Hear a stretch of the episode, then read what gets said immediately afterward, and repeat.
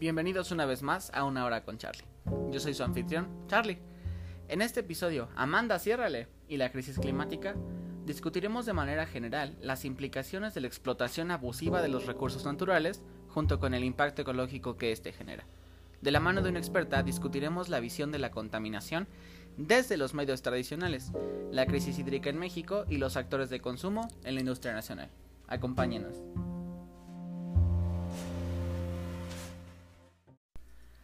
Hablar de la contaminación sería hablar básicamente del día al día en el planeta, los cambios climáticos, el calentamiento de la Tierra, la huella de carbono, el desecho de la basura, la deforestación, la industria cárnica, agrícola, textil, la desaparición de las especies, la sobrepoblación, en fin. Hablar de la contaminación tomaría una eternidad tratando de abarcar todos los contribuyentes a ella, siendo que básicamente nuestra existencia misma es un factor enorme. En este episodio vamos a centrarnos en el uso del agua en nuestro país, tomando en cuenta que el agua es básicamente el compuesto químico más importante en el planeta, completando y terminando ciclos de vida todo el tiempo.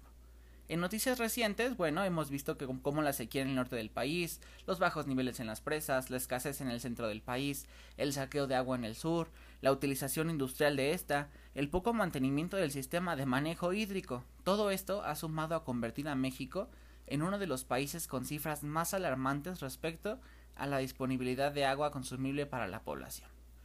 Entonces en este episodio vamos a centrarnos un poco en este tema, en las consecuencias que este trae, no solo ya pasadas, sino en el futuro próximo, muy próximo, qué es lo que puede pasar si esta tendencia de consumo continúa. Ahora, para no tomar más tiempo en introducciones y datos pesimistas, vamos a recibir a nuestra experta. Mi invitada en esta ocasión no solo tiene un conocimiento increíble sobre este tema, sino que me conoce literalmente de toda la vida. Una increíble profesionista, lectora ávida, cinta negra taekwondoka, amante de la cultura asiática y resulta que también es mi tía. Démosle la bienvenida a Elsa Vázquez Garfias.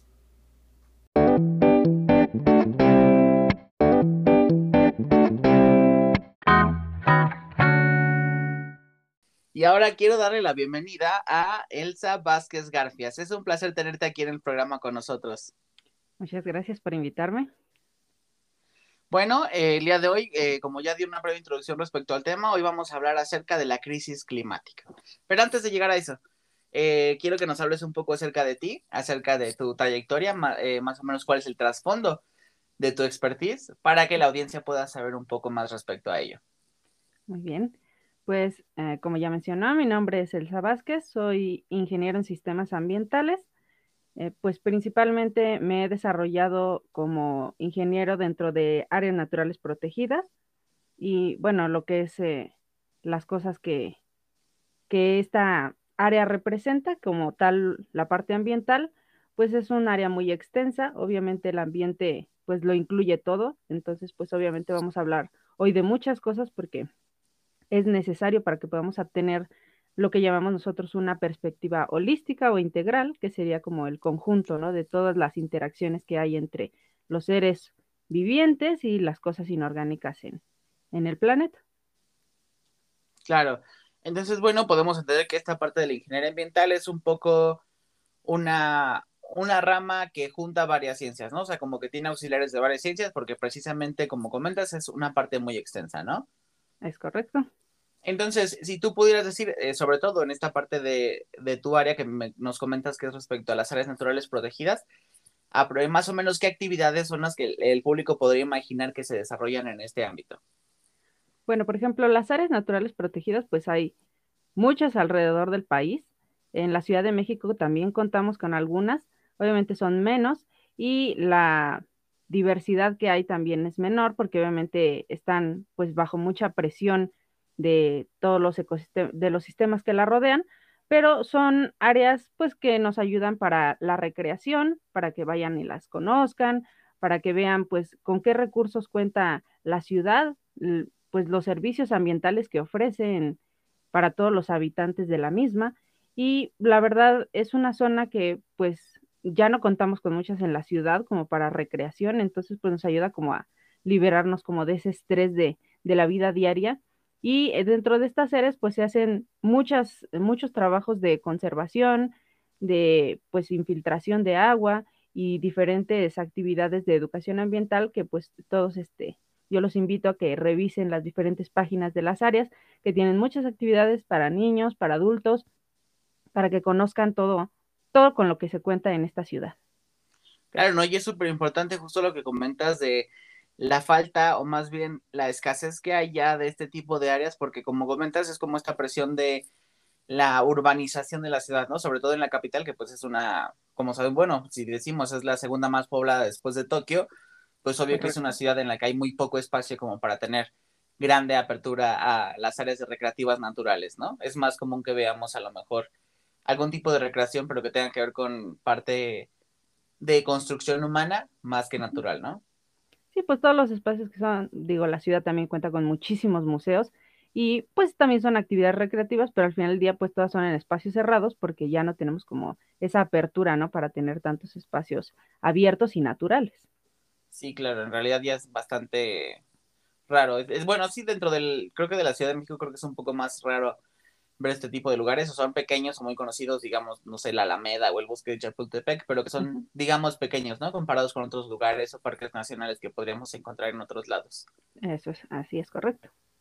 Ok, perfecto. Ahora vamos a hablar un poco acerca de, no tanto en la parte profesional, sino personal. Cuéntanos, ¿cuáles son tus pasatiempos?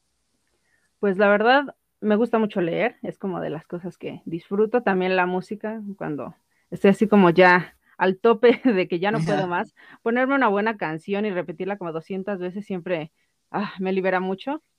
Igual la cocina es como de las cosas que puedo hacer como muy en automático y la verdad también me, me olvido de todos los pensamientos negativos. Entonces son de las cosas que disfruto mucho.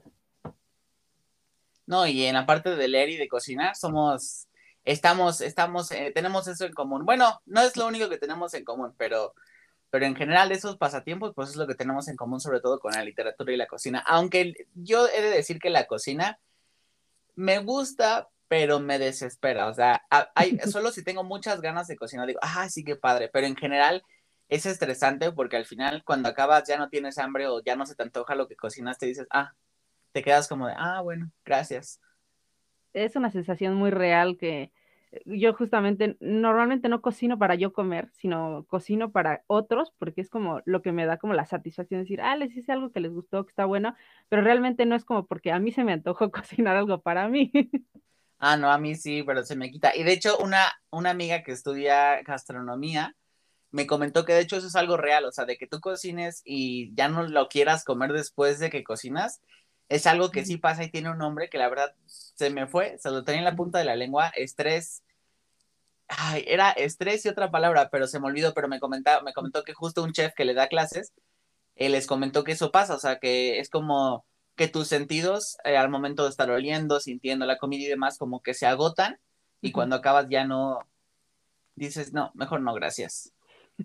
ya quedé lleno con todo lo que viví en, este, en esta preparación. Ay, no, es horrible. Yo ensucio toda la cocina para poder cocinar algo super X. bueno, es parte del proceso también que dices, bueno, ya, ya terminé, ya culminé esta hora de arte, ahora hay que limpiar todo. Esa es la parte difícil, limpiar, eh, cocinar, ensuciar lo que sea, hasta, hasta te sientes más pro yo eh, usando los cuchillos grandes para cortar un jitomate en lugar de uno normal. Eh, es toda la experiencia completa para que la vivas bien. Muy, muy al estilo Ratatouille, nada más falta la de la Le Festín en el fondo. sí, perfecto. bueno, entonces, bueno, eso es un poco más conocido en esta parte personal. Bueno, sabemos que hay muchísimo más. Digo, nos conocemos, entonces, ah, bueno, no nos conocemos, además de conocernos somos familia, entonces es obvio, ¿no? Pero bueno, eso es un, breve, algo breve para que la audiencia pueda conocerte. Ahora, eh, bueno, en este sentido, vamos a hablar de lo que comentábamos respecto a esta parte de la... Bueno, vamos a hablar justo de la crisis climática, del medio ambiente, pero vamos a centrarnos también un poco más sobre la crisis del agua, que creo que está muy sonada últimamente en los noticieros, en internet, en todos lados. Creo que últimamente hemos podido ver, además de horribles, horribles casos respecto a los feminicidios que últimamente han ocurrido, que es lamentable, terriblemente lamentable vivir en un país con este tipo de situaciones, pero también hemos visto esta parte muy sonada últimamente de la escasez del agua en el país y en el mundo en general. bueno, la verdad es que en, en ese asunto, la verdad, cualquier pérdida de una vida humana es lamentable y en el caso del área ambiental, pues tampoco es la excepción. Ha habido demasiados activistas, investigadores que han sido pues víctimas de intereses políticos, económicos, que pues obviamente al ensombrecer cualquier tipo de, interés que no sea el adecuado, pues han perdido la vida, ¿no? En, en esa lucha contra las cosas que al final del día, pues son negativas para todos, porque a lo mejor cumplen con algún interés privado, pero pues como sociedad, como humanidad, pues nos están llevando a un límite que del cual ya no hay retorno. Sí, claro, y por ejemplo, yo estaba viendo un artículo hace unos días que en 2022 y 2021 han sido los años en los que más ambientalistas, más activistas por el ambiente han sido asesinados. Homero Gómez, por ejemplo, creo que es un ejemplo, ay, repetí ejemplo dos veces, disculpen. Creo que Homero Gómez es un caso que fue muy sonado, este defensor de la mariposa monarca que fue asesinado, creo que fue muy mediático esta parte. Pero, o sea, estamos, o sea, a pesar de que, pues claro, es lamentable, también están todos los demás que han sido asesinados por proteger el agua en el sur del país o proteger eh, las presas en el norte, o sea, este tipo de cosas que sí, como que no, la prensa, la prensa, perdón, no les da tanta importancia, pero cuando investigas y te das cuenta de que es algo bastante serio, ¿no? O sea, ver tantas personas que son asesinadas por el solo hecho de defender el ambiente. Sí. Y que digo, creo que pues todos vivimos en el mismo planeta, entonces creo que debería ser una de las causas principales que nos preocuparan y pues lamentablemente es que hay gente que, no sé, piensa que a lo mejor puede huir a otro planeta y dejarnos aquí a todos los demás, pero la verdad es que lo que estamos dejando para las generaciones futuras es totalmente lamentable. Claro. Y bueno, vamos a ahondarlo un poco más adelante. Vamos a una pequeña pausa y regresamos para eh, eh, hablar de esto más a detalle.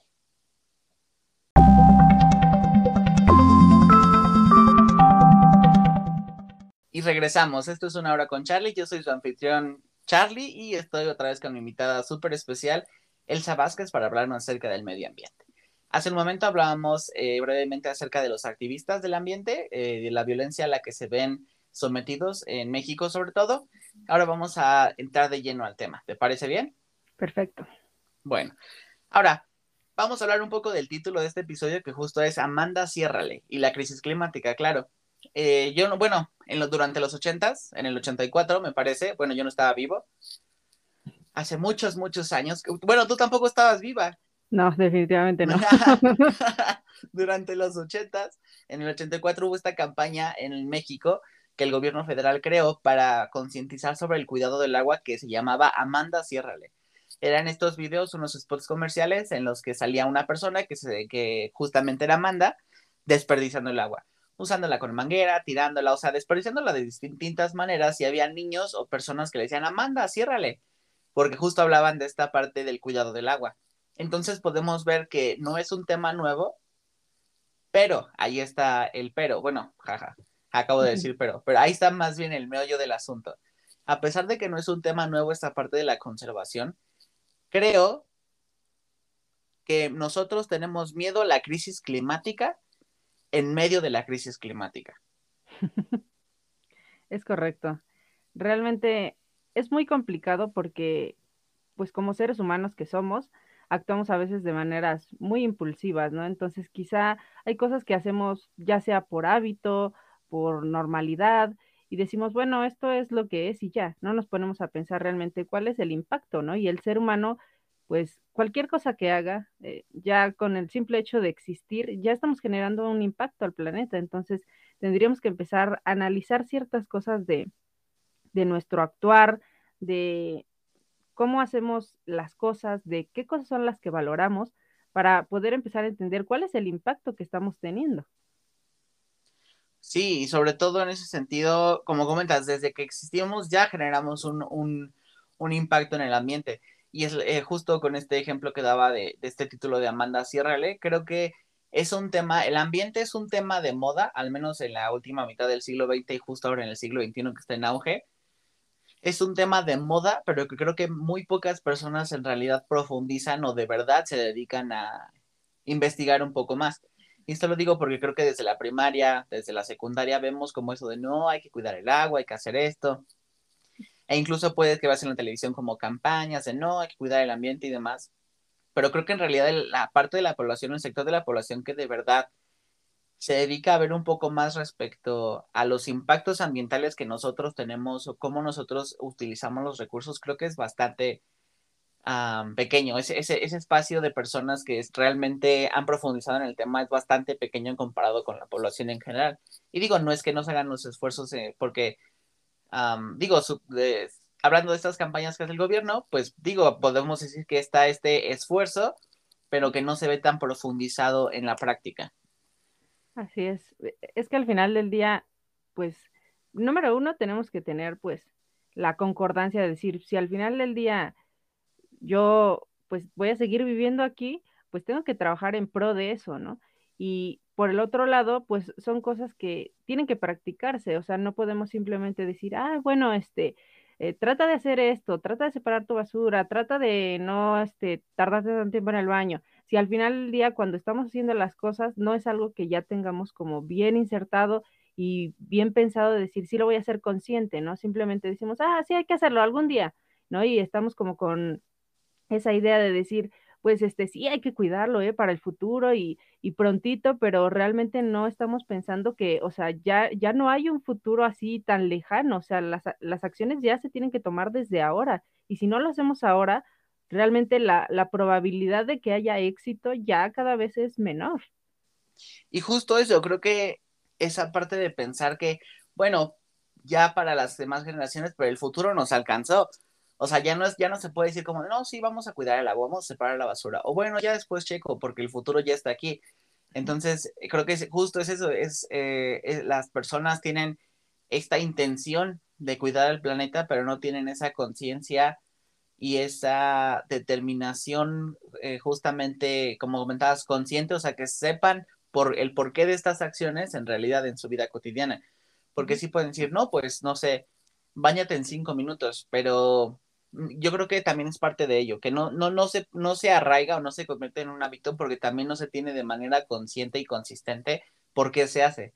Solo se dice, ah, pues para cuidar el ambiente. Pero creo que en, ese, en esa parte al hacerlo tan general, se vuelve complicado. Es como, por ejemplo, las metas de Año Nuevo. Es un ejemplo burdo, pero creo que justo aplica. Si alguien dice, no, pues voy a bajar de peso o voy a inscribirme a clases de tal, ¿no?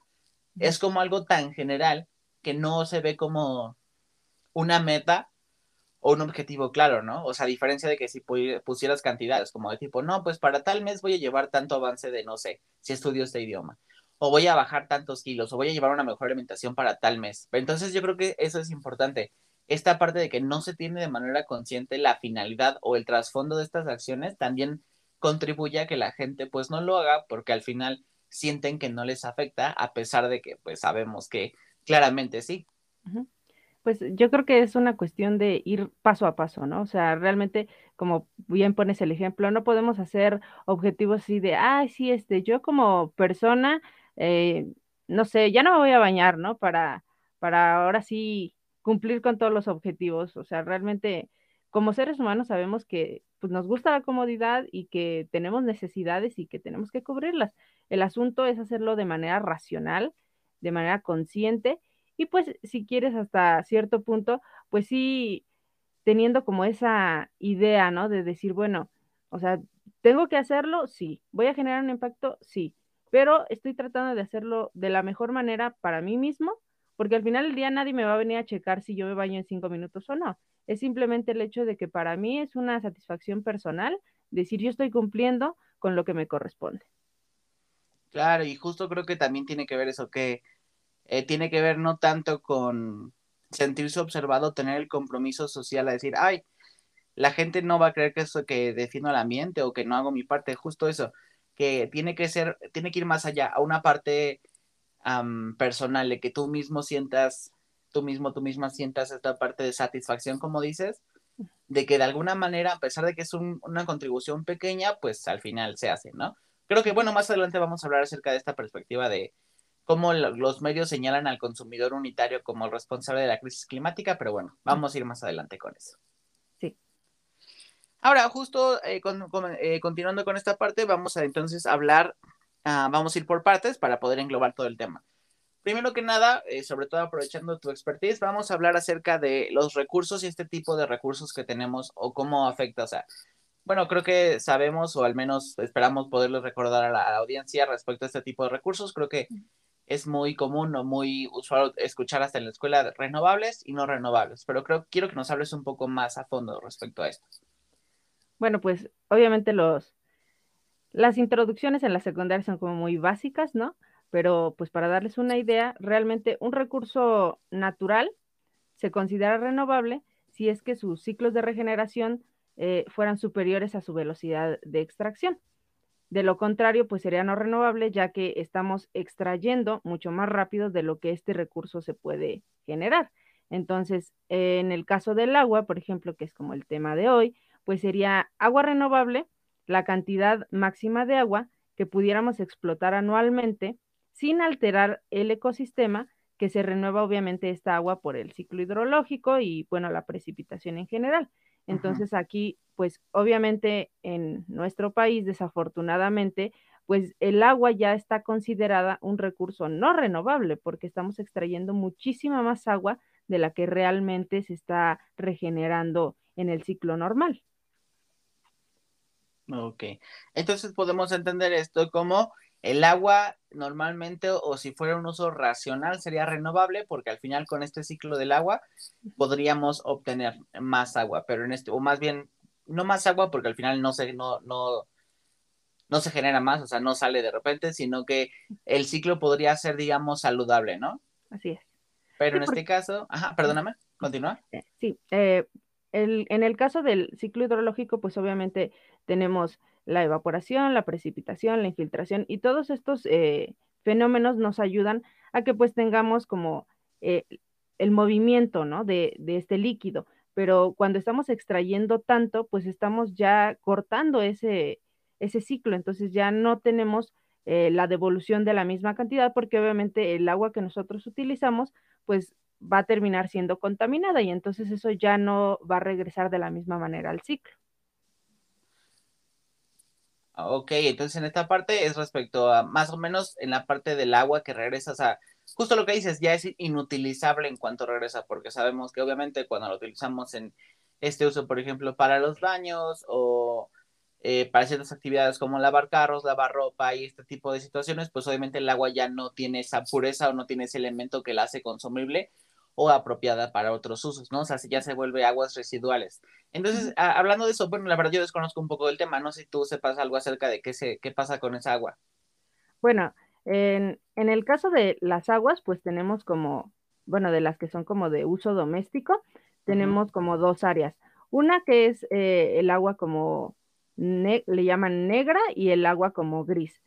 El agua negra sería el agua que pues contiene ya sea orina o heces. Y esa de plano, pues prácticamente ya, ya la perdimos, ¿no? Y las aguas grises, que son las que contienen detergentes, grasas, lo que es de lavar los platos, la lavadora, eh, por ejemplo, cuando te bañas, todas esas aguas, pues eh, que también pues pueden juntarse al final del día, eh, muchas de ellas pueden llegar a las plantas de tratamiento de agua, que pues tanto en las en las diferentes ciudades hay plantas de tratamiento que pues ayudan a que el agua doméstica, sobre todo que pues comparada con otro tipo de aguas no viene pues tan cargada de otras cosas, pues son tratables y luego pues eh, ya el agua tratada se puede volver a, a llevar a los cauces naturales. El problema es que pues no todos los cauces llegan a las plantas de tratamiento porque como sabemos pues en México hay muchos lugares que pues ni siquiera tienen instalaciones de drenaje ni de, ni de ningún tipo, entonces pues realmente ahí el, el origen y la, la fuente a donde van a ir pues son diferentes, pero si las tratamos todavía pues ese volumen de agua puede no quedarse nada más en, por ejemplo, contaminación hacia los mares o hacia los ríos. Claro, y esta agua negra, la que nos dices que ya no, o sea, que contiene la orina, las heces, ¿Qué pasa con esta? Eh, ¿Queda totalmente inutilizable y a dónde termina? Pues realmente, eh, pues se supone que esta, esta agua, pues toda va al, drenaje y toda se, se encausa. Obviamente eh, es más difícil, ¿no? Tratar pues aguas que ya vengan cargadas con mucha materia orgánica, pero sí se pueden tratar, entonces es como el objetivo, ¿no? De que todas las aguas sean tratadas, aún, por ejemplo, las que vienen de fuentes industriales, para que así pues la cantidad de agua, por decirlo así, sucia, pues no llegue con tan cargada, ¿no? Al, al pues los diferentes cuerpos de agua. Claro, y ahora para que la audiencia entienda, y yo también entiendo un poco más respecto a esto, porque la verdad no estoy tan familiarizado, cuando hablamos de tratar aguas, ¿nos podrías dar un poco de información respecto a qué, o sea, qué proceso sigue o esta agua recupera su color y olor natural o aunque la traten tienes eh, aún esta parte de suciedad visible? ¿Qué pasa con esa agua? ¿Qué, qué, qué le sucede en cuanto llega una planta de tratamiento?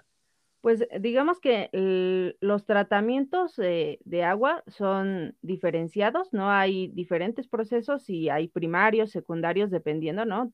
Tan básico como, por ejemplo, quitarle piedritas o ramitas, ese ya sería un tratamiento eh, primario, ¿no? Donde vas a quitar como lo más grande y los tratamientos secundarios a lo mejor ya van a ser con algunos químicos, diferentes tipos de técnicas que nos van a ayudar a eliminar ya sea materia orgánica o algunos eh, metales, depende del tipo de tratamiento que se haga, pero esto pues nos va a ayudar a que la calidad de esa agua pues sea, quizá obviamente esa agua no va a salir para uso humano, pero por ejemplo ya la podríamos utilizar, ¿no? Tipo como en tu casa, ¿no? A lo mejor para lavar el piso, para lavar el carro, que es, o sea, es un agua que puede ayudar, por ejemplo, a, bueno, me parece que en la ciudad algunas pipas usan el agua tratada para regar, por ejemplo, las áreas verdes y jardines que hay, pues, a lo largo de toda la ciudad. Y pues para esos usos, pues ya son aptas.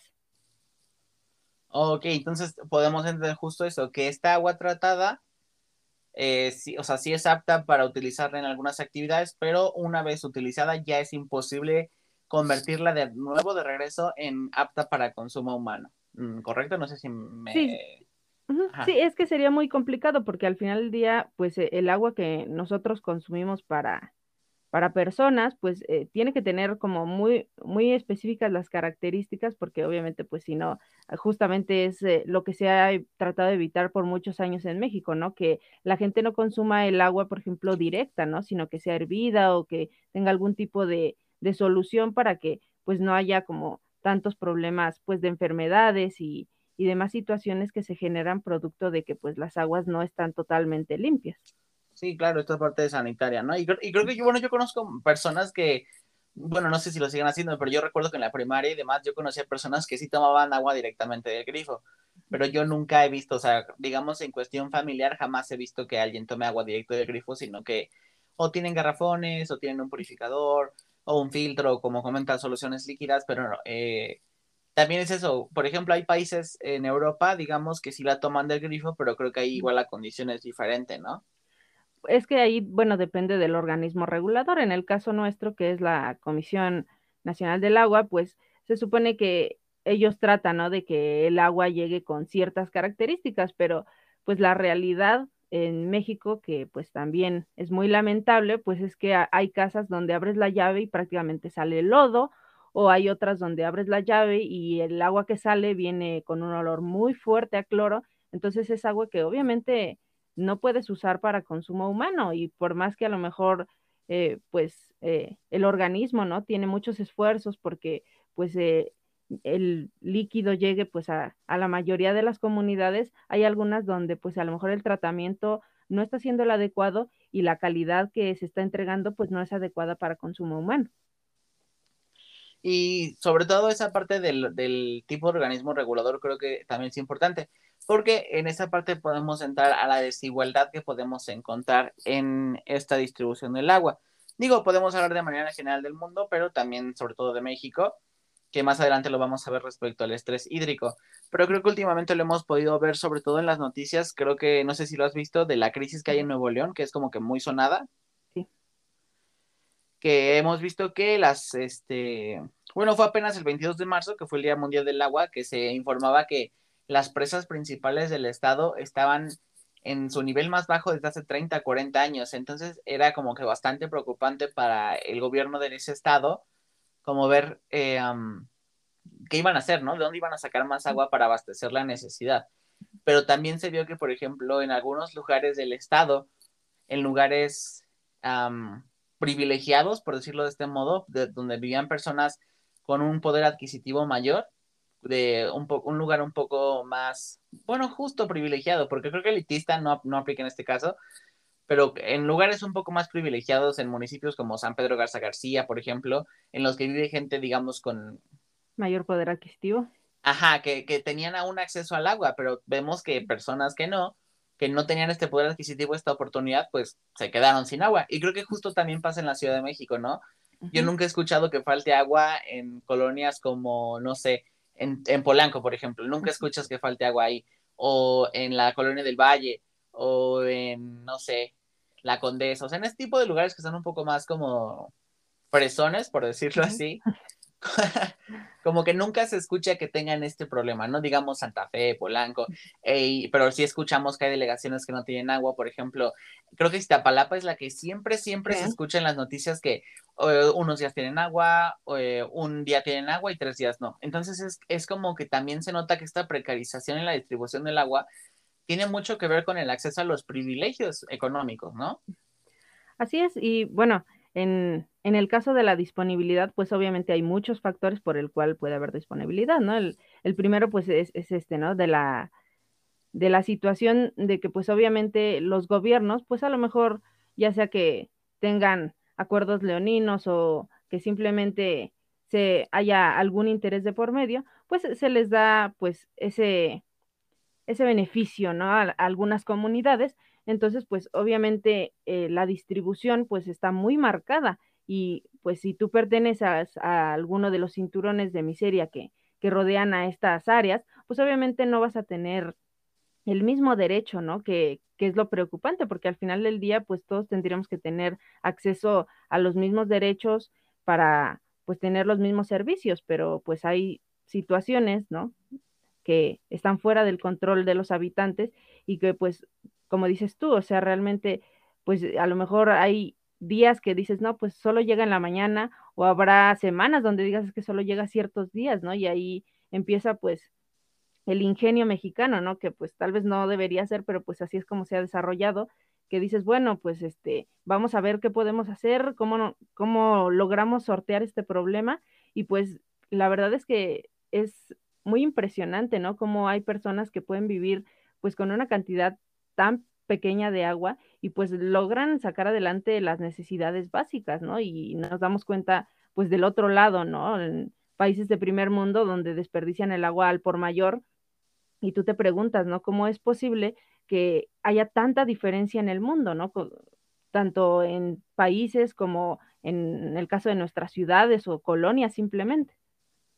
Y sabes qué, yo creo que también tiene que ver mucho que este tipo de países de primer mundo obtienen el recurso o pueden, los dan esa libertad de poderlo exportar, más bien importar de otros países y no gastar el propio. O sea, digamos, por ejemplo, el agua embotellada, México es uno de los países que más agua embotellada produce y consume.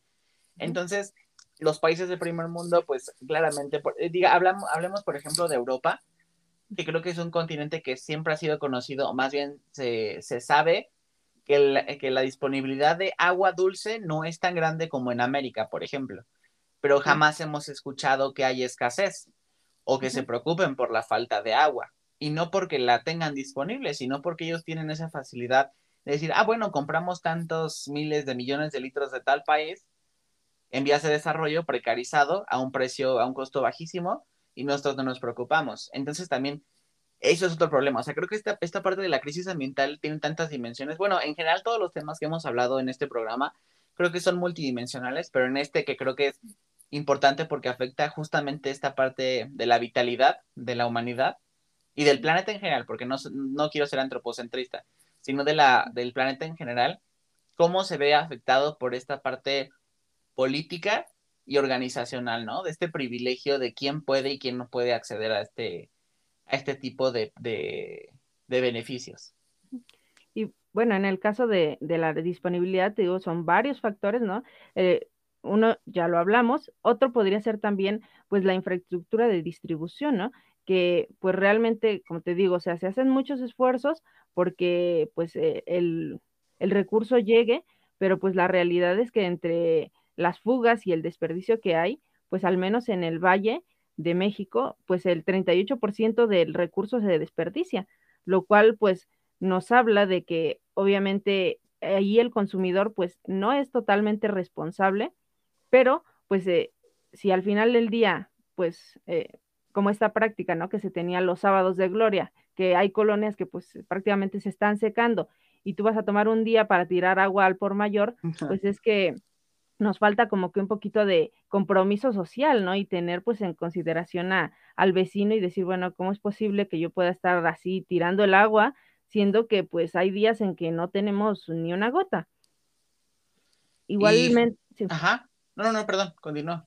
Eh, igualmente, por ejemplo, eh, pues eso ha sido también un boom últimamente, ¿no? Lo que es el crecimiento inmobiliario, donde pues a lo mejor en alguna colonia tú decías, ah, no, pues había como cuatro o cinco casas en una calle, ¿no? Y de pronto pues tiran la casa y construyen una super torre de departamentos o en áreas, por ejemplo, en el Estado de México, donde hay muchas zonas de fraccionamientos de interés social, pues todos esos eh, conglomerados que son muy grandes y que tienen muchos requerimientos, pues en zonas donde no hay el recurso, la verdad es que se vuelve un problema muy complicado porque al final del día, pues los que ya viven ahí, pues de por sí ya sufren con el recurso.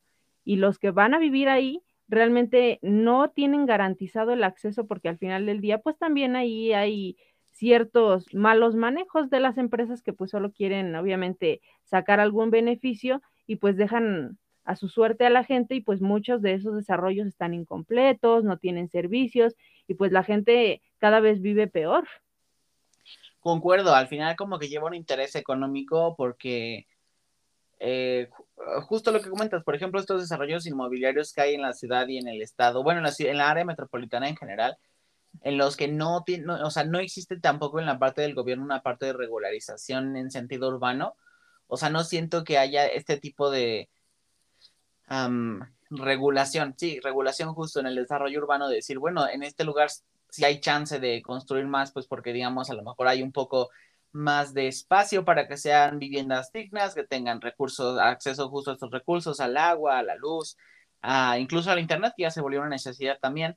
Entonces, eh, creo que esto, eso también es un problema, ¿no? La, la nula regulación que existe respecto a la parte urbana, porque no hay, mm, por ejemplo, y digo, no es que tampoco que diga, wow, qué sistema tan eficaz tienen en Estados Unidos, pero por ejemplo, yo sé que en, esta parte ellos ah, tienen un poco más de regulación en ese sentido, que antes de construir, pues sacan muchísimos, muchísimos permisos, no solo respecto a la construcción per se, sino a los servicios a los que se acceden. Entonces creo que eso es lo que falta mucho en México, porque como dices, a lo mejor podías ver estas cinco o seis casas en una calle y de repente eh, dos ya no están y construyen dos edificios de departamentos y te preguntas de dónde van a sacar el recurso, ¿no? Y por ejemplo, en... Ajá. No, dime, dime. Ah, bueno, nada más iba a decir rápido que en Monterrey, justo con lo que acaba de pasar en marzo de la falta del agua que hicieron el corte, eh, en Twitter había algunas fotos de personas, usuarios, que les llegaba el agua en algunos días y cuando llenaban botellas de PET para ver el agua, era café, o sea, no digo, no totalmente café, era un poco transparente, pero, o sea, pero no, no era... Turbia. Turbia, exacto, turbia, o sea, no podías ver a través de ella, aunque fuera distorsionado, no se podía ver, o sea, estaba completamente turbia. Entonces es como de, pues, es lo que digo, o sea, esta regulación impide también que, aunque le hubiera el recurso, no se, no se distribuya de manera equitativa. Y bueno, en el caso de México, la verdad es que muchos de sus instrumentos eh, a, nivel jurídico y de leyes son muy buenos, eh, o sea, tienen todo para, para funcionar y que digas, eh, esto es muy efectivo. El problema en México es la aplicación, porque pues es muy bien sabido por yo creo la mayoría que en muchos proyectos, por ejemplo, los que son pues directamente de impacto ambiental, pues se supone que tenemos un, instrumento que es una evaluación de impactos ambientales para saber si este proyecto puede o no seguir adelante. Y son muy específicos y están bien hechos. El problema es cuando pues nos falta un poquito de ética profesional y trabajamos para intereses privados donde dices, ah, bueno, yo voy a decir que no hay impactos y que todo está muy bien y que siga el proyecto y tú sabes que eso no es cierto, pero aún así lo haces. Entonces eso nos, pues eh, nos afecta a todos, porque al final del día, por unos pocos que a lo mejor no están haciendo su trabajo o no lo están haciendo bien, pues hay proyectos que pues están pasando y igual digo, en la ciudad en cuestión de, de construcción, ¿no? Por ejemplo, eh, si nos remontamos, ¿no? Al evento del Colegio Repsamen, o sea, fue una situación que se pudo haber evitado si la gente que estaba a cargo de supervisar todas esas obras y todas esas áreas se hubiera puesto, pues, a trabajar y hubiera dicho, ¿sabes qué? Eso no lo puedes hacer, ¿sabes qué? Esto está en riesgo. O sea, no ha habido la evaluación pertinente y pues como ya vimos, terminó en una situación fatídica. Entonces necesitamos trabajar también en, en los valores que como sociedad estamos inculcando. Sí, esta cultura, ¿no? O sea, creo que va desde lo más pequeño, o sea, eh, no podemos hablar o no podemos intentar cambiar esta parte de manera unitaria como individuos, sino que al final depende de un comportamiento organizacional que al final se, se, requieren millones de personas que de verdad tengan ese compromiso y más que ese compromiso también esa información pertinente, ¿no? Porque, por ejemplo, siempre eh, justo en el desde el kinder o la primaria que es como de, no, pues cuando te laves los dientes cierra la llave. O si te estás tallando, cierra la llave. Pero entonces lo que comentábamos al principio, no se tiene esa, mm, esa cultura profunda o ese conocimiento profundo respecto al porqué de estas acciones. Nada más es como es algo que te dicen, que yo creo que incluso a veces, muchas veces, incluso los adultos que nos decían eso, que nos enseñaban esto nuestros maestros, maestras, tampoco tenía, o sea, sabían que era para, digamos, ahorrar el agua, pero tampoco había como una conciencia, una iniciativa auténtica, sino más bien lo que sabíamos o lo que se suponía que teníamos que saber. Pues es que en México trabajamos mucho por la repetición, ¿no? Es como, bueno, si el de al lado lo está haciendo, pues igual creo que yo también tengo que hacerlo y lo hago, ¿no? pero a veces quizá nos falta como pensar un poquito, ¿no? ¿Por qué estamos haciendo esto o por qué no estamos haciendo esto? Y pues en, en ese asunto, pues mm, yo pienso mucho, por ejemplo, en, en la paradoja del valor, ¿no? Que, bueno, e, esta es una, una idea eh, del área de la economía, ¿no? De un, un economo llamado Adam Smith. Él nos decía que, pues, la palabra valor puede tener dos significados diferentes. Uno que habla de la utilidad de algún objeto particular y otro el poder de comprar bienes, ¿no? Entonces eh, sería un valor de uso y un valor de cambio. Y en el caso, por ejemplo, de los recursos naturales, pues muchos tienen valor de uso, pero no tienen valor de cambio, ¿no? En el caso, pues, que nos compete, que es el agua, pues obviamente el agua es valiosísima. O sea, nosotros como seres humanos no podemos estar más allá de cinco días sin beber agua, porque eso pondría en riesgo nuestra vida. Pero eso no quiere decir que nosotros valoremos el agua como la cosa más importante de nuestros días. Y, por ejemplo, ¿no? El, un diamante que sí puede tener un valor de cambio alto, porque pues puedes comprar a lo mejor hasta un carro cambiándolo. O sea, tú realmente, ¿qué puedes hacer con eso? No te lo puedes comer, realmente no es como que te sirva para gran cosa, pero pues es la, la visión ¿no? que, tiene, que tenemos como sociedad respecto a cuáles son las prioridades y cuáles son las cosas que para nosotros son, tienen un valor subjetivo más alto. Y creo que eh, hablando de lo que comentas, eh, digamos que lo vemos tan común que lo damos por asentado, ¿no? O sea, creemos que el agua es algo que siempre vamos a tener porque pues siempre lo hemos tenido, siempre lo hemos utilizado. Y como dices, a veces le vemos el valor a cosas un poco más, ¿cómo decirlo? Cosas más, iba, a usar burdas, pero tampoco burdas, sino un poco más... Desde, la perspectiva más materialista, ¿no? De decir, bueno, es que eh, yo tengo, por ejemplo, un carro, tengo una casa, tengo joyas, bolsas de lujo y todo eso, ¿no? Es como para la idea de decir, bueno, tengo cosas, ¿no? Y, y la gente que me vea va a decir, ah, tiene cosas, es respetable, ¿no? Pero pues realmente es algo muy subjetivo. Exacto, y creo que complementaste perfecto esa idea, este materialismo que hay, o sea, damos cosas tan importantes por sentadas como el acceso justo al agua, que vemos cosas más tontas, y justo, lo, o sea, sí, eso sí lo pienso, creo que son cosas un poco más tontas como algo de verdad importante e ignorando pues esta parte de la importancia que tiene preservar este recurso tan limitado, porque al final vivimos en un país que tiene 31 de 32 estados en estrés hídrico, entonces pues sí es un poco una, una contrariedad, ¿no? Que, que se tenga, digamos, esta idea, como comentas, de repetición de ahorrar el agua y aún así nuestra cultura nuestra, nuestro comportamiento vaya más enfocado al materialismo que de verdad a esta parte del cuidado del medio ambiente. Y es que, bueno, al final del día, por ejemplo, ¿no? Si a, si a ti te dicen, no, pues sabes qué, hijo, solo tenemos, no sé, 10 litros de agua para el día de hoy, pues tú vas a trabajar bajo la premisa de que ya tienes una escasez, entonces pues tienes que ser responsable, pero pues hay gente que a lo mejor como no ha sufrido de escasez o realmente considera, ¿no? Que solamente es como magia, ¿no? Que tú abres la llave y tiene que salir agua, pues realmente es ahí donde no está la conciencia, pero porque no ha habido ese, ese influjo negativo donde dices, bueno, es que yo ya lo estoy sufriendo y es por eso que me estoy haciendo responsable. No tendríamos que tener esa idea de que solo porque nos está afectando tenemos que hacer algo al respecto. Claro, y sobre todo creo que esa parte de esto último aplica en muchas partes, ¿no? No nada más respecto al cuidado del agua, sino en, en realidad en muchas cuestiones sociales, políticas, económicas, aplica esta parte de que no nos importa hasta que no nos afecta. Y ahorita justo estaba pensando en este, de lo que comentas de que hasta que no te afecta no te importa es este, ah, no puedo creerlo. Te, juro que lo tenía en la, eh, o sea, ya tenía la idea armada en la cabeza y ahorita que empecé a hablar, mientras hablaba se me olvidó. Pero era retomando justo esta parte de que no, este, de que mientras no nos afecte esta parte o mientras sintamos que no es un problema nuestro, pues lo da, ah, ya recordé, justo, ya recordé.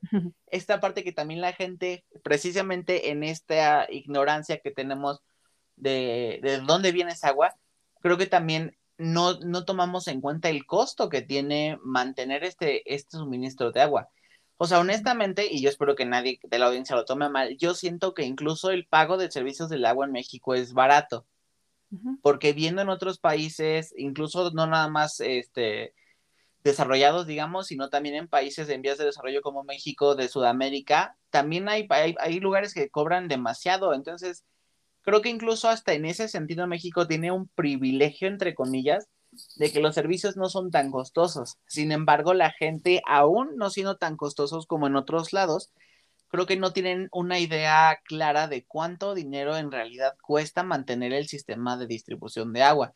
Y hay mucha gente, sobre todo en, la, en, áreas conurbadas, por ejemplo, la Ciudad de México, que no pagan el agua, pero que sí quieren este acceso a este derecho, pues porque para ellos justo está, está dado por sentado pero creo que no está, nadie nunca habla respecto al costo económico y humano que tiene mantener este sistema de agua, porque no nada más es como comentas, no es que abres el grifo y mágicamente hay agua, ¿no?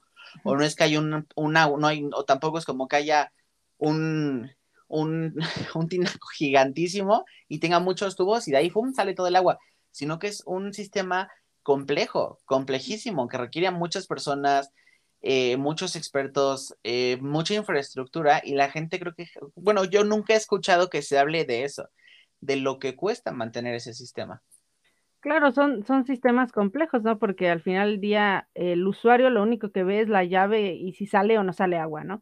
Pero detrás de eso, pues hay una cantidad enorme de, de kilómetros de conexiones de áreas de extracción, porque pues obviamente el agua no está así como que das un paso y ahí está el agua, ¿no? O sea, tiene que haber eh, pues obras, ¿no? De, de diferente infraestructura para que esa agua pueda pues primero ser extraída y después pueda ser transportada.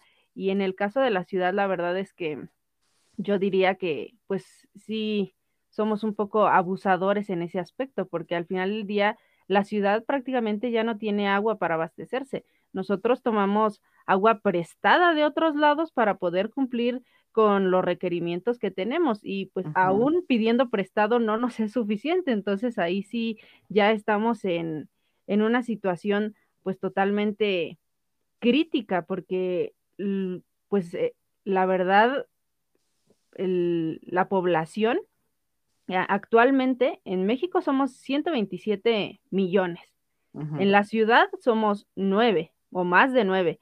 En el Estado de México son más de 16 y obviamente esta tendencia pues es a seguir aumentando. Entonces, ahora imagina, ¿no? Tenemos pues una cantidad limitada de recursos, pero tenemos que repartirlo entre más personas. Entonces, pues esto que está generando, pues que la disponibilidad que a lo mejor en 1910, ¿no? Que, que era de treinta y tantos mil eh, metros cúbicos por habitante al año, pues venga reduciendo hasta prácticamente el 90%, porque ahora pues tenemos nada más una disponibilidad de 3.000, poquito más de 3.000 metros cúbicos por cada mexicano.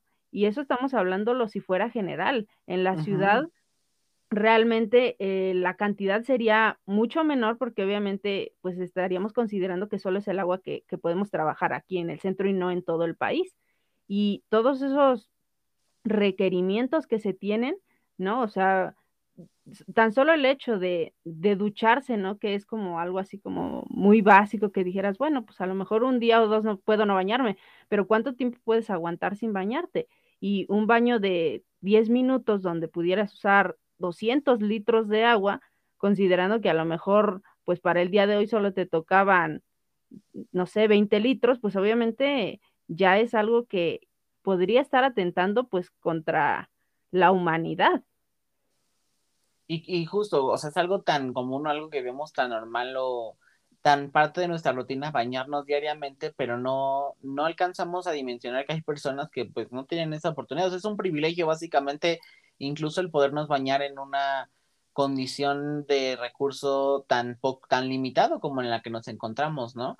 Pero al final es como, como comentábamos antes, son estos privilegios que no vemos porque los damos por sentado y vemos más como privilegio la parte materialista. Y hablando justo de esta escasez, bueno, en México justo que de las 13 regiones hídricas que tenemos, pues ocho ya están, este, ¿cómo? Perdóname, ay, se me fue la onda. Más bien, de estas 13 regiones hídricas, ocho ya están, pues, sobreexplotadas, o sea, de estos mantos acuíferos y demás, la mayoría están sobreexplotados, entonces ahí es donde nos damos cuenta, eh, con lo que me comentabas, de que aún pidiendo prestado de otros lugares, aún extrayendo y trayendo agua de lugares, eh, digamos, del interior de la República, aún así nos falta. Y lo vemos justo en lo que comentábamos, de que haya eh, delegaciones, alcaldías más bien, que no tienen el recurso diariamente, o sea, que tienen que acarrearlo, que tienen que estar pidiendo pipas o, llenar cubetas los días que cae. Entonces es bastante desigual. Y justo la Conagua mencionó, me parece que Sí, justo el año pasado sí tenía la fecha correcta. Justo el año pasado, aproximadamente en estas fechas por abril, mencionaban esta parte que eh, en la, durante la pandemia creo que se vio, o más bien la gente se empezó a preocupar un poco, bueno, no un poco, creo que más bien la parte central fue esta parte, obviamente, de la enfermedad y se dejó un poco de lado la importancia, más bien la crisis tan latente que tenemos respecto a el ambiente, ¿no? Y, es claro, porque al final del día, imagina, a lo mejor tú pasabas, no sé, unas, unas cuantas horas en tu casa y bueno, el tiempo que duermes, ¿no? Pero no estabas ahí todo el tiempo, entonces pues no te das cuenta de algunas cosas. Ahorita pues como, como mucha gente tuvo que pues quedarse en su casa y hacer diferentes trabajos dentro de casa, es cuando te empiezas a dar cuenta de las diferentes cosas que suceden a lo largo del día, ¿no? Ya sea cuáles son los horarios donde hay agua, cuáles son los momentos en que tú dices, bueno, tengo que salir por alguna cosa y pues hay diferentes, ¿no? Eh, problemáticas y todo eso pues a lo mejor también ha hecho que pues te des cuenta, ¿no? De, de cómo es tu nicho, de cuáles son las cosas que requieres, que no tienes, que sí tienes y que al final del día eso puede generar o no un sistema cómodo para ti o que empiece ya a preocuparte el hecho de que no tienes lo que antes tenías o que simplemente ya no tienes acceso a algunas cosas que son vitales. Exacto, ¿no? Y bueno, es que sí, o sea, es regresando, al, al, final es regresando al mismo punto, pero creo que es, aún así, mencionándolo tantas veces, creo que sigue sin ser tomado tan en serio como debería, que en realidad estamos en un país en el que 31 de 32 estados tiene escasez de agua y durante los próximos 10 años van a ser todos, entonces, ¿qué va a pasar en esos 10 años? en los que probablemente ya vamos a estar bajo ese esquema de a lo mejor un día cae agua y luego otros tres días no hay, entonces tienes que guardarla. Entonces es alarmante, pero no creo que se le dé la atención mediática que debería, a diferencia de otro tipo de cuestiones que pues no son tan importantes o que o son superfluas, ¿no? Pues eh, yo creo que en ese aspecto y es una opinión muy personal, pues obviamente hay cosas que no venden, ¿no? El, el hecho de que, pues, hasta cierto punto, ¿no? Tú asustes a la población con este tipo de problemas, pues no es algo que la gente quiere ver, ¿no? Ellos quieren saber de los espectáculos y de quién se peleó con quién y demás, ¿no? Entonces, pues creo que es un tema importante que en efecto no se le ha dado como tanta, no digo que aterremos a la población, porque al final del día, pues eh, no, no, podemos trabajar con miedo, ¿no? De decir, ah, no, pues tienes que hacerlo porque si no todos nos vamos a morir.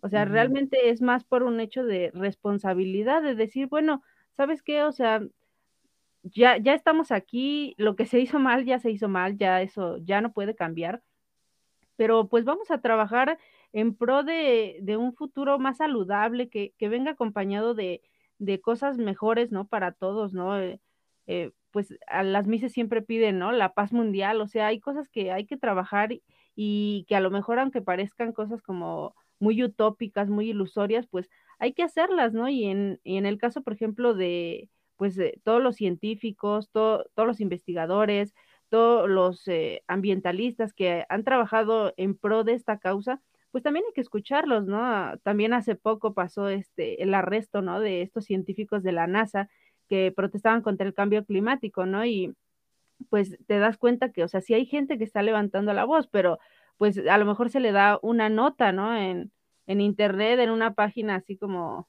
que solo es de ese tema. Ajá, y más no, indie.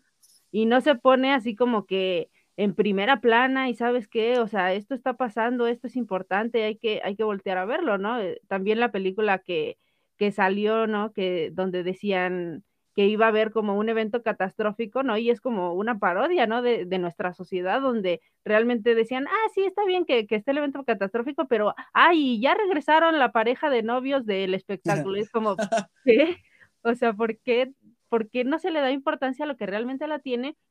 y nos mantenemos bajo ese sistema, ¿no? De, de que nos interesen cosas que realmente no vienen al caso y que, pues a lo mejor, pues aunque no lo supiéramos, no iba a afectar nuestra vida como este tipo de cosas que sí afectan, pues la continuidad que podemos tener, pues como especie, aunque suene un poquito fatalista, ¿no? No, y eh, justo eso es lo que creo que está tan poco dimensionado que justo es fatalista la situación, pero no la ven como tal. Y justo lo que comentas, justo en la mañana, ay, ya dije, tengo muchas muletillas, perdón.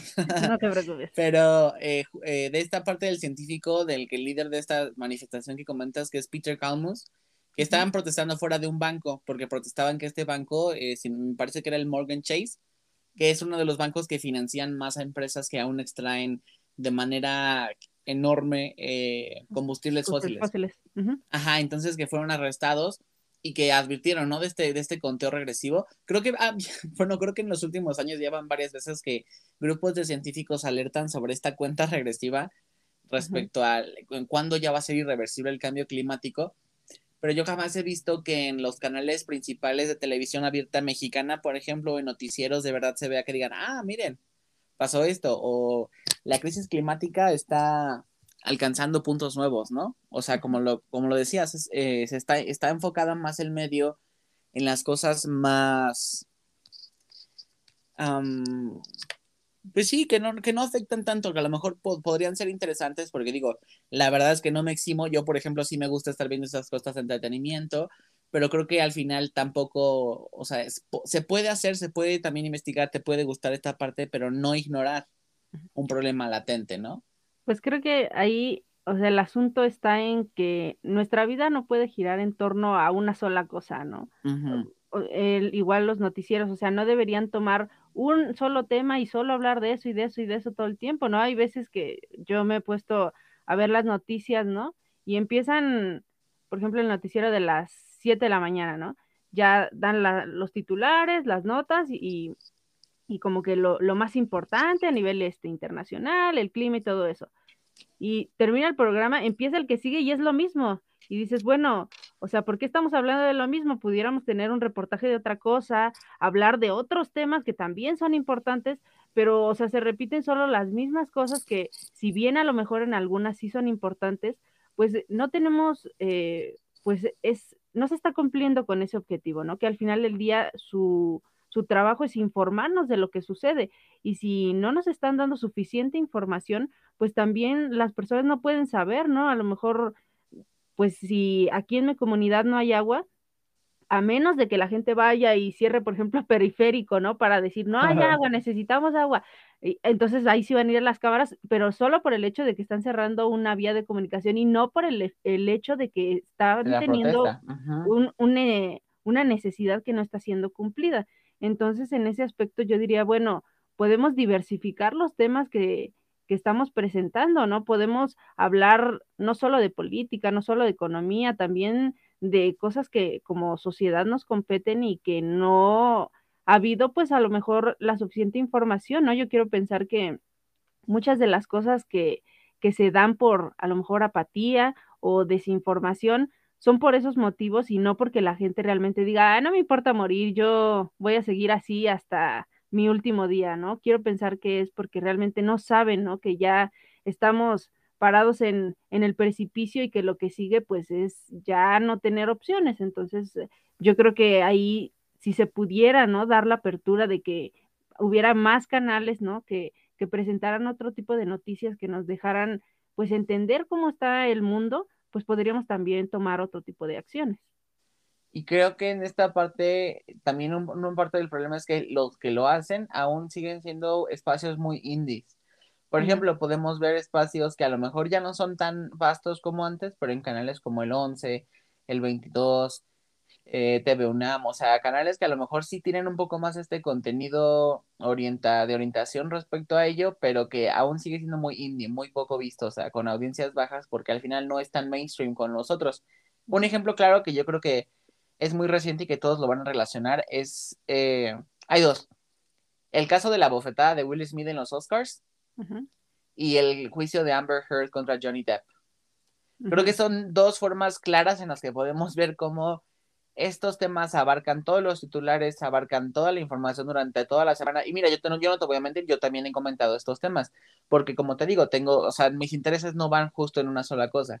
Lo que es terrible es que lo que comentabas justo hace un momento, que toda, toda esta información va enfocada a una sola cosa que al final no nos afecta. O sea, por ejemplo, Johnny Depp y Amber Heard, sí, o sea, los dos están locos, la verdad, los dos están medio zafados, los dos atentaron contra uno y el otro, mucho problema, pero al final, si lo pienso, eh, ¿me afecta en realidad? No, digamos que a lo mejor tiene su parte o su dimensión a mi informativa, no informativa, sino de reflexión de cómo esta relación llegó a tal o cómo la violencia no debe ser admitida, o sea, dejemos eso de lado, al final no afecta en mi vida de manera directa. Y lo mismo con Will Smith, también yo lo comenté y yo decía, no, pues a mí no me parece por tal, tal, tal, tal, tal, porque al final te digo, tengo ese interés en esta parte de, yo sí veo premiaciones o las películas y demás, pero que todo el tiempo se hable de eso en todos los medios, es esa parte, se vuelve monótono y se vuelve muy, este, ¿cuál será la palabra? Muy casi, ay, ¿cómo se, es, es, es este casi, casi adoctrina, adoctrinador a fijarse solo en ese tipo de temáticas. Pues es que digo, ¿cuántas veces necesitarías tú ver la escena, no? O sea, en, mi caso, a lo mejor yo en Facebook fue lo primero donde lo vi, ¿no? Y dije, ah, bueno, pues qué triste, ¿no? Pero eh, en el noticiero, cuando dan el punto, te ponen el video una, y otra y otra y otra y otra y, te digo, o sea, en cada espacio del noticiero, ¿no? De sus dos horas, tres horas que dura el noticiero, lo vuelven a poner y lo vuelven a poner y yo digo, bueno, o sea, a lo mejor para el afectado, pues sí es un trauma, ¿no? Por, por la violencia que vivió y que fue transmitida a nivel internacional, pero, o sea, también estamos ahí pues poniéndolo en una situación complicada porque dudo que a nadie le gustaría que pues la imagen de un evento desagradable fuera repetida todo el día en todos lados, ¿no? Sí.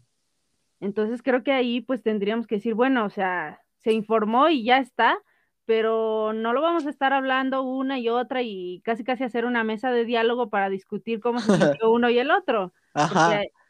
ya caemos en la absurdidad de que al final del día no es algo de lo que deberíamos estar hablando tanto. O sea, a lo mejor sí, porque bueno, fue el tema y demás, y como dices tú, se puede sacar una reflexión, se puede pensar en ello desde diferentes perspectivas, pero ya usarlo como un tema que va a durar días y días y semanas y meses, pues como que desde mi parecer no es lo más apropiado, considerando que al, en todo el mundo hay otras problemáticas que deberíamos estar trabajando un poquito más.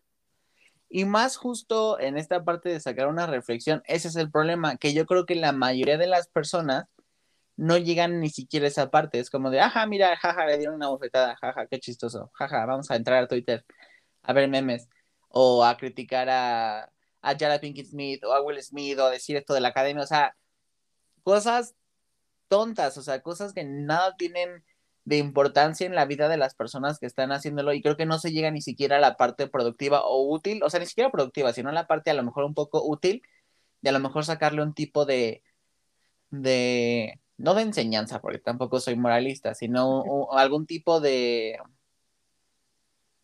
retórica que puedas obtener de la situación como de, ah, no, pues mira, sucede esto, pero yo creo que tal, tal, tal, tal, pero yo creo que la mayoría de la gente ni siquiera llega a esto, sino nada más es como por el chisme del momento y la sensación de, mm, por, un, por, por ese breve periodo, sentirse parte de, ¿no? Y es que, bueno, al final del día los medios pues tienen un poder muy fuerte en la sociedad porque ellos presentan la información, número uno, desde la perspectiva que ellos quieren, porque al final del día eso de que los medios deban ser imparciales, pues no se cumple en la mayoría de los casos, ¿no? O sea, ya la noticia viene pues un poquito tendenciosa. Y en segundo lugar, pues ellos son los que manejan el contenido, ellos te dicen qué es, qué no es, qué está bien, ¿no? Eh, qué cosas están de moda, qué cosas no, qué, qué ropa debes ponerte, qué cosas debes decir, cuáles son los nuevos memes, todo eso. O sea, ellos, pues a cierto punto sí tienen un control muy fuerte sobre la, la sociedad, ¿no? Y es ahí donde pues tenemos que empezar a despegarnos un poquito de ciertas cosas, ¿no? Y decir, bueno, a lo mejor sí voy a ver un rato la noticia, ¿no? Pero después de eso, ¿sabes qué? Ya se acabó y voy a buscar yo otra cosa, leer otras cosas, eh, meterme en otros temas, para no tener que estar pues prácticamente esclavizado y amarrado a la televisión o a, o a los medios en general, ¿no? Hemos visto que actualmente pues hay mucha gente que está empezando a generar adicción por también la información, ¿no? Que eso también es un problema al final del día, el que pues estés pegado, por ejemplo, en Facebook, ¿no? Durante dos, tres horas, cuatro horas, nada más así, escroleando, dices, bueno, está bien que quieras información, pero esa información es una información que realmente no te está llegando, o sea, solamente la estás pasando para que tus ojos medio la miren, pero no estás leyendo, no estás entendiendo, no, no te está dejando nada, ¿no? Entonces, esas cosas también como sociedad, pues actualmente pueden generarnos algunas problemáticas severas y no trabajamos en, en ese desapego, ¿no? Sí, se, se convierte en un problema importante y sobre, eh, sobre todo es esta parte del medio, los medios tradicionales sí controlan, de, y creo que sobre todo en casos como México, que todavía es un país que, a pesar de la digitalización, es un país que los adultos siguen muy apegados a estos medios tradicionales de la televisión, que tienen un control, como dices, enorme, o sea, básicamente nos tienen como a Pavlov y sus perros, ¿no? Dándonos estímulos y placebos para ver cómo se reacciona, pero al final sí, o sea, es, parte de ello también saberlo usar responsablemente y despegarte de vez en cuando para darte cuenta y dimensionar que pues sigues en el mundo real, no nada más en esta parte de lo que puedes ver ahí. Y ahora, avanzando un poco más en el tema y retomando lo del el agua, vi un artículo justo ayer con una frase, un, un título que me pareció súper acertado y súper impactante, ya viéndolo así escrito en palabras. Y este era, en un país con sed, sobra el agua para la industria de las bebidas chatarra. Otra de las problemáticas que, tenemos, ¿no? Y como comentábamos, o sea, el, usuario final, pues sí tiene, tiene alguna responsabilidad, ¿no? En cómo, cómo se está usando el agua en, en el país y en el mundo. Pero pues también hay que preguntarnos quién consume más, ¿no? Y en este caso, pues en México las actividades, por ejemplo, las agropecuarias, ¿no? Son las que en teoría, pues, bueno, en teoría y en realidad, las que consumen más. Después está, pues, obviamente la industria y la generación de energía y al final, pues, el, el uso doméstico.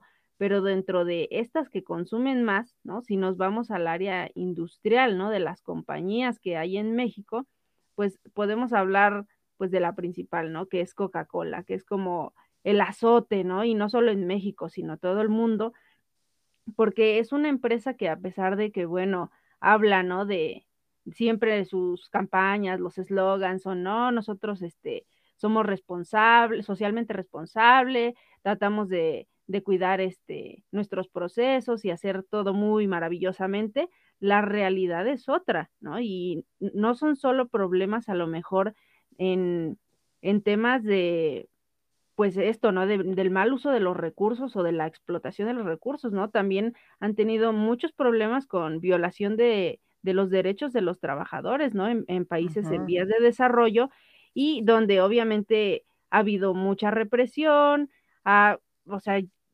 son mil y un los temas, ¿no? Que tiene ahí eh, esta empresa y nos habla pues también del hecho de que, por ejemplo, pues oculten, ¿no? Como muchas cosas, ¿no? La, la fórmula secreta de Coca-Cola nunca se va a saber, pero la realidad es que los casos de diabetes y obesidad, por ejemplo, en México son muy graves y pues somos uno de, de los países que consume más esta bebida.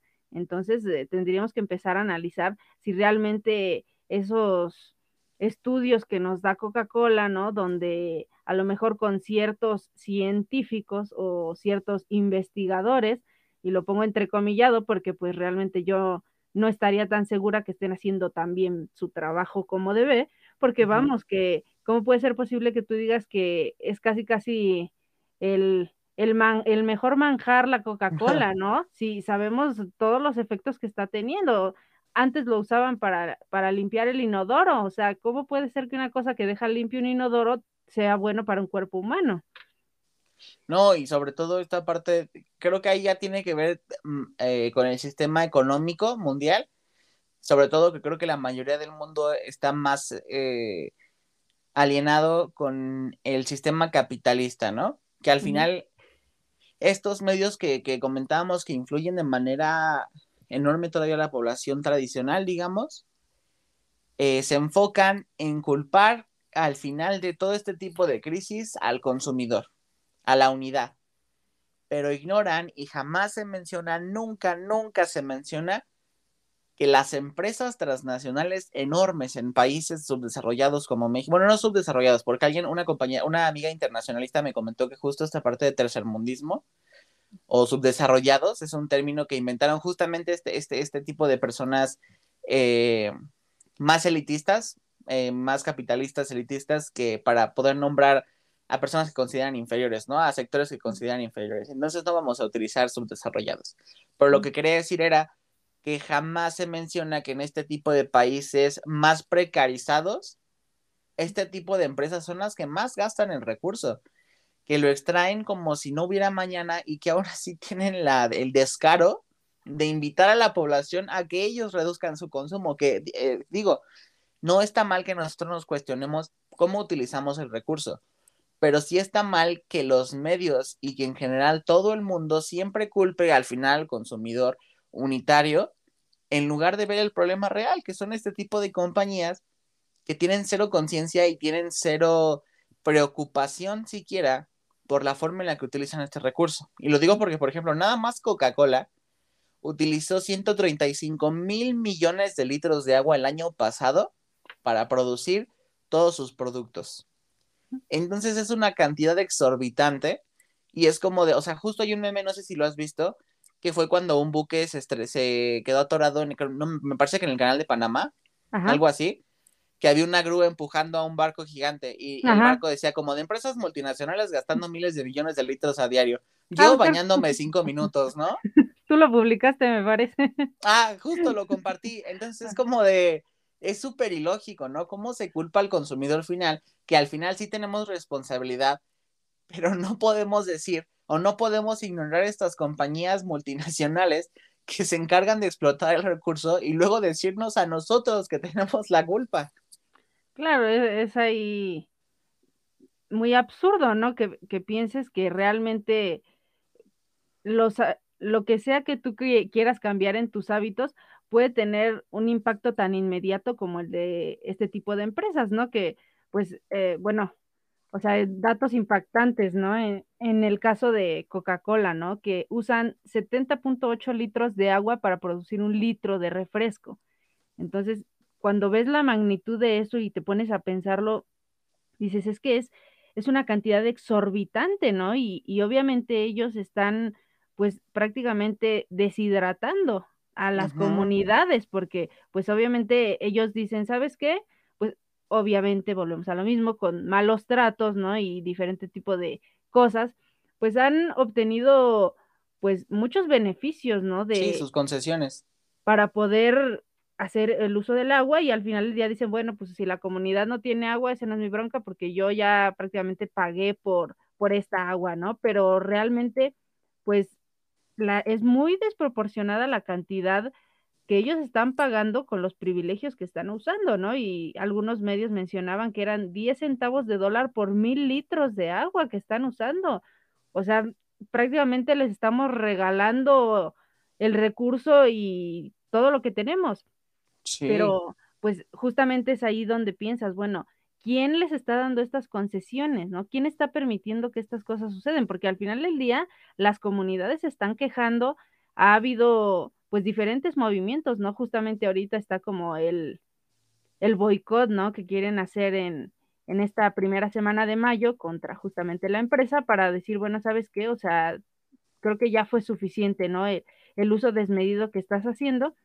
Y entonces se pide, ¿no? Que, que del 1 al 7 de mayo pues no consuman productos de Coca-Cola y pues Coca-Cola como empresa tiene pues una cantidad de agua, refrescos, este incluso leche con Santa Clara. Exacto, tienen leche, tienen jugos, tienen un montón de productos que dices, bueno, pues ah, tendríamos que analizar primero, ¿no? Ponernos a ver nuestras alacenas, cuántos de estos productos estamos consumiendo y si realmente lo estamos haciendo, número uno, porque el producto cumple con lo, las necesidades o es un buen producto.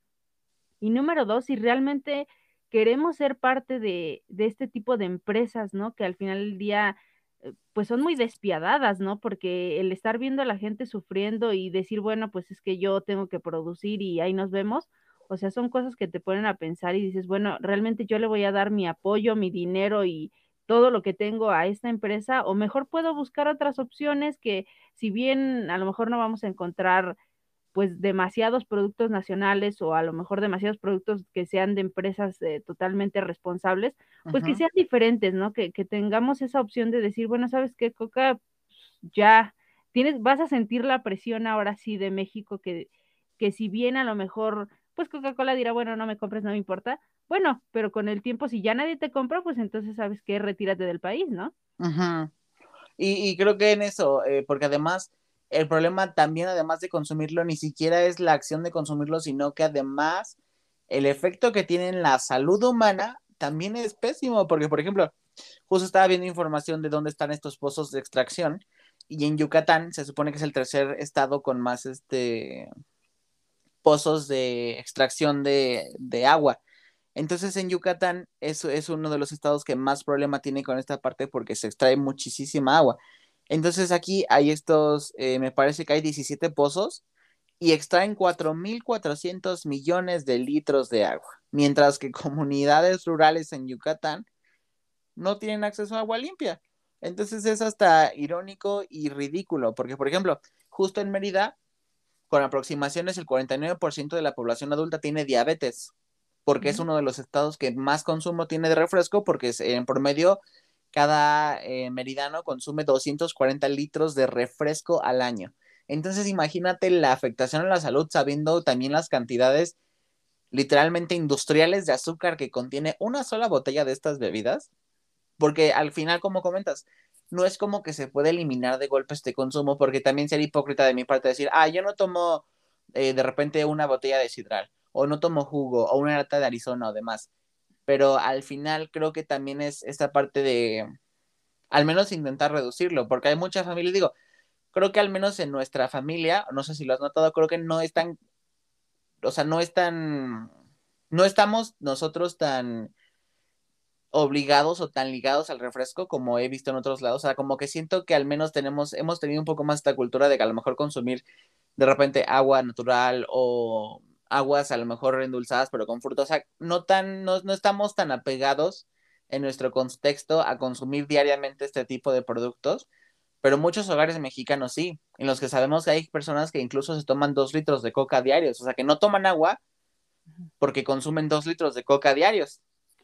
Y, justamente es, es uno de, uno de los tantos problemas, ¿no? Que al final del día, o sea, por ejemplo, ¿no? Estas comunidades que dicen, bueno, es que cuesta lo mismo que el agua y la coca llega en los camioncitos, ¿no? Esos chiquitos que tienen que dicen, coca llega a todos los rincones de México. Entonces, bueno, si realmente solo hay coca y yo necesito tomar líquidos, porque al final del día, si en cinco días no los tomo, me muero, pues entonces tomo coca. Pero las tasas de mortalidad en los países del sureste están muy altas debido a todas las enfermedades que está produciendo eh, este tipo de, de productos que te digo, o sea, realmente no tienen muchas opciones porque al final del día la empresa se está llevando todo el recurso y a pesar de que ellos pues en el país tienen pues un beneficio, ¿no? Comparado con los del norte que casi no tienen el recurso, o sea, tampoco tienen acceso a ello, porque también pues es un problema, porque pues obviamente este tipo de empresas son muy colmilludas, ¿no? Ya, ya saben cómo llegarle a la gente, entonces pues les, les regalan cosas, hacen los spots, este, tratan de integrar, ¿no? La cultura de, de la, pues de la población que está ahí para decirles, no, sí, Coca les va a traer esto, lo otro y aquello, les vamos a pintar sus casas con logos de Coca, y entonces pues se vuelve como, pues prácticamente esclavos de Coca, ¿no? Tienes que hacer lo que Coca diga y trabajar bajo los estándares de Coca, porque si no, pues obviamente ya no, pues ya no puedes trabajar normal porque hay cosas que están siendo limitadas por la misma empresa justo lo último que comentas es creo que súper vital. Y creo que lo vemos en todos lados. O sea, si tú vas a una tienda, usualmente en muchos, muchos lados, vas a ver que están pintadas de blanco con rojo y tienen un logotipo de Coca-Cola. Porque precisamente este tipo de empresas se aprovechan de la necesidad de una persona, en este caso de gente que tiene su negocio, para poderles dar ese, pues sí, es un placebo, o sea, es, es momentáneo y además les cuesta muy poco dinero comparado con sus ganancias. Y al final es como dices, esclavizarte bajo un sistema que no pareciera hasta justo, pareciera que son tus amigos, que hacen estos spots, estos comerciales, te regalan merchandising, gorras, playeras y demás, y lo ves, por ejemplo, incluso en taquerías, si tú sales a comer tacos en cualquier lado, probablemente te vas a encontrar en que una de cada tres tiene mesas que están rotuladas con Boeing o Coca-Cola, que tienen refrigeradores de Coca-Cola, que al final tú lo se vería como algo pues normal, ¿no? Algo X, algo inocente, pero tiene detrás esa parte de la publicidad, de llamar la atención, de querer incitar al consumidor en todos lados a que se sature de esta información y siga consumiendo este producto, estos productos que al final no nada más dañan la salud, sino el ambiente de manera horrible. Y es que obviamente este producto, te digo, o sea, realmente nunca nos van a decir cuál es la receta secreta, ¿no? Porque es eh, secreto industrial y pues se perdería la magia, ¿no? Pero realmente tendríamos que pensar qué es lo que nos están poniendo ahí, ¿no? Que mm, pues hasta cierto punto yo me atrevería a decir que genera una adicción muy fuerte, porque hay gente que pues prácticamente la come desayuno, comida y cena y todo el tiempo están ahí pensando en, ah, sí, es que la sensación que me da la coca cuando estoy muy cansado, uy, me, me, este, me sube toda la energía y me mantiene activo, o sea, de las cosas que sabemos, ¿no? Que tiene, de la cafeína, y diferentes eh, pues componentes, ¿no? Que a lo mejor sí te mantienen un poco activo, pues me preocupan más las que no sabemos, porque al final del día pues estamos consumiendo algo que bien podría estar generando alguna cosa que no sabemos, porque obviamente son este tipo de bebidas pues trabajan a largo plazo, ¿no? Cuando ya te das cuenta, pues ya eh, prácticamente es irremediable lo que puedes hacer. Entonces creo que yo por mi parte obviamente no ya tiene muchos, muchos años que no consumo Coca-Cola. Un día decidí que se acabó y nunca la he vuelto a tomar y créeme que no siento que la necesite. O sea, realmente para mí, pues tomar cualquier otra bebida, pues sería lo mismo. Entonces, realmente ya una bebida que esté tan oscura, ¿no? Mm, ya como que no me da confianza, digo, bueno, ¿por qué tiene que estar tan negra, no? Y qué chistoso, ¿no? Que justo una bebida color negro sea tan popular. Yo la verdad nunca me dejaron consumir coca y en su momento me acostumbré tanto que incluso el sabor me desagrada. O sea, yo no consumo coca, sí consumo de repente otros refrescos, la verdad, pero coca no. Pero sí, o sea, si lo piensas, dices, como un producto negro, literalmente negro, está tan bien posicionado en el mercado, cuando si tú ves una, una botella con un líquido negro igual, te va a dar asco, ¿no? Pero pon una etiqueta roja y que tenga la musiquita de, ay, ¿cómo era? La de tan, tan, tan, tan. Ah, no, es McDonald's, ¿no? Me equivoqué. bueno, lo que sea, el jingle de Ponle al osito, ponle al osito, ¿no? ponle al osito polar. Y ya, ese muy amigable y muy amistoso y dices, ay, sí, qué bonito, ¿no?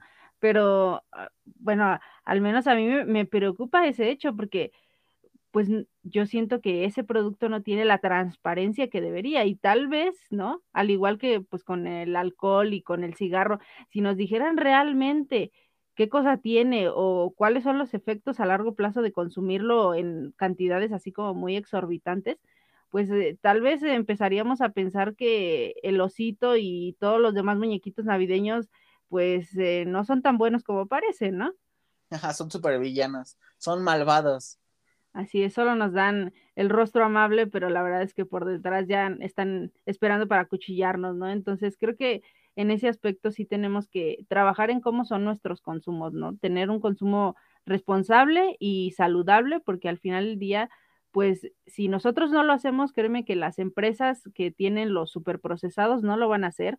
Ellos trabajan pues por... Eh, el tema económico, ¿no? ¿no? Realmente no nos están dando mejores productos, no están trabajando para que el mexicano y en general las personas tengan un producto que sea bueno, que, que esté, pues, con todas las necesidades, ¿no? Que se cubran todas las necesidades que una persona necesita de un alimento. Realmente ellos te dan lo que les sale más barato y lo que les deja más ganancia, ¿no? Y si tú como consumidor no te pones a tratar, pues, de ver, ¿no? ¿Qué productos tienen menos ingredientes, ¿no? Porque pues a veces las, las etiquetas son pues como trabalenguas, ¿no? Tienen ahí como un montón de, de sustancias con nombres así como muy complicados y realmente... ¿qué?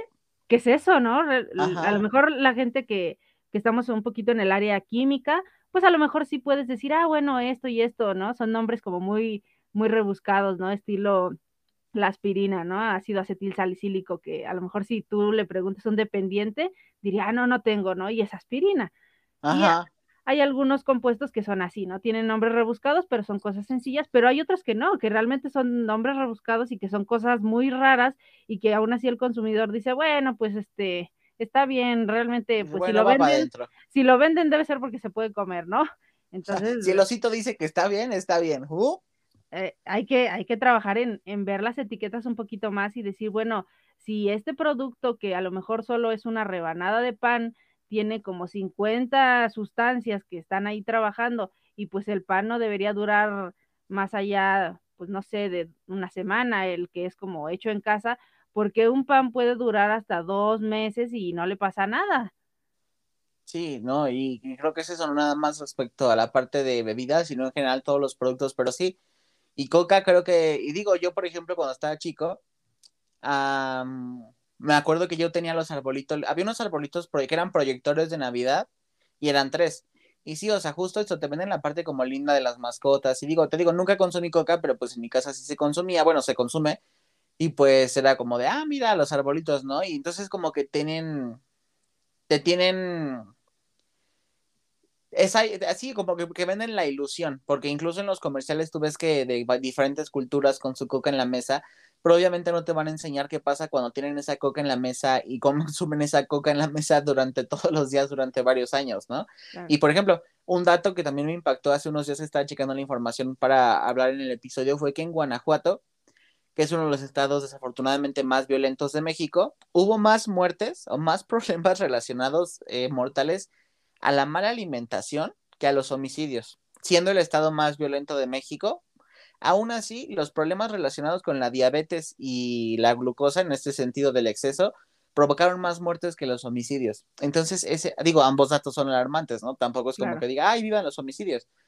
Pero saber que algo así, por algo que se puede evitar nada más siendo un poco más consciente de lo que consumimos, e, es también bastante impresionante, ¿no? Pues es que digamos que a veces es un poco más fácil, ¿no? Dices, ay, ya se me hizo tarde, ¿no? Y es, tiene, tengo que ir a trabajar. Pues, ¿qué, ¿qué, me como, no? Y entonces llegas a la tiendita de la esquina y dices, no, pues, este, deme una lechita de chocolate y unas mantecadas, ¿no? Y dices, bueno, con esto ya solucionamos el problema, ¿no? Y a lo mejor sí dices, bueno, quizá lo consumo de vez en cuando, pero se vuelven hábitos, ¿no? Y también se vuelven adictivos porque obviamente son productos que están hechos para que te gusten, ¿no? Si no, no sería negocio. Ellos tienen que ponerle todo lo que te haga sentir y solo sentir, y lo digo porque muchas de las cosas nos las venden como aromas y colores y a veces hasta sabores que no tienen nada que ver con lo original, ¿no? Muchos de los productos que dicen sabor a naranja, pues sí, porque le están poniendo algo que medio asemeja, pero no tiene nada que ver con las naranjas. Entonces, es cuando te preguntas, ¿qué es lo que estamos comiendo? ¿No? ¿Por qué es que el país y el mundo en general está tan mal? Porque este tipo de empresas, pues diría yo, muy despiadadas, hacen uso indiscriminado de la ciencia y la tecnología para pues mantenernos prácticamente como puerquitos, ¿no? Nada más así como que alimentándonos para engordarnos y después darnos fin, ¿no? Entonces, para mí es muy triste y creo que tenemos que repensar, ¿no? Todos esos hábitos y no, no solo por el hecho de decir, ay, no, es que yo quiero este, ser muy fit y, y comer bien y todo, o sea, eso es importante para tu salud, pero también hay que pensar que pues hay cosas que hemos venido pues consumiendo de manera natural sin ponerlo en, en un panel de juicio y decir, bueno, o sea, todos estos productos si son tan malos, ¿no? ¿Por qué los estamos consumiendo y por qué los estamos haciendo populares y los recomendamos? Y, ay, no, sí está bien rico, tú también cómetelo, sabiendo que, que realmente es perjudicial para nosotros y para todo el que sea que lo consuma. No, y, creo que al final tampoco es decir, satanizarlo y decir, porque te digo, también sería yo ser hipócrita si te dijera, ay, no, hay que cancelarlos. O sea, al final yo sé que en algún momento, como comentas, de repente en una emergencia, lo que sea, pues los consumes, o se te antoja y vas para tienda por tal o tal. Pero creo que sí es importante como que hacer ese compromiso, como comentábamos al inicio, incluso con el cuidado del agua, un compromiso propio, o sea, no cuando alguien te ve, sino cuando estás solo, de darte a la tarea o tener ese compromiso contigo mismo y no nada más, claro, importante por el ambiente, pero también por tu salud, de al menos intentar de, buscar estas alternativas o reemplazar estos productos que al final eh, ayudas de doble manera, ¿no? Ayudas dejando de consumir a estas empresas multinacionales como Nestlé, Coca-Cola, Pepsi, que se encargan de explotar los recursos de tal manera y al mismo tiempo cuidas tu salud un poco más, ¿no? Reemplazando a lo mejor y fíjate, hasta me da risa porque el otro día estaba en el centro histórico y pasé un Oxxo, porque caminé desde como la de calle Madero, di toda la vuelta por el Zócalo y terminé por Isabel la Católica. Entonces, pues fue, fue cansado y entré a un Oxxo, me tomé un, jugo y entonces leyendo la etiqueta eh, decían los ingredientes, ¿no? Y al final decía, contiene 1% de jugo natural.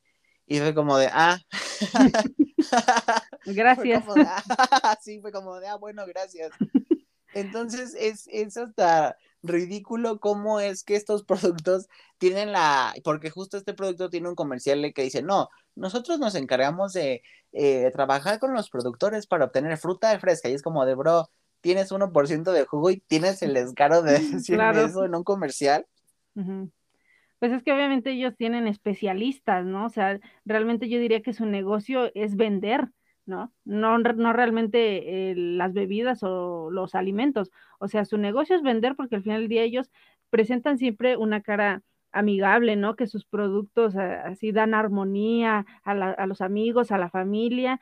Eh, son productos que realmente te van a hacer sentirte mejor, que te van a dar más energía, que obviamente vienen, ¿no? Con buenas prácticas para todo y que todos los trabajadores de este tipo de empresas, ¿no? Son muy felices adentro y todos quieren, todos quieren trabajar ahí porque es un, el mejor lugar para trabajar, ¿no? Entonces, pues obviamente algunas cosas tal vez, tal vez sí sean verdad, pero la mayoría es que es solamente para vender porque obviamente algunas cosas hasta son el contrario, ¿no?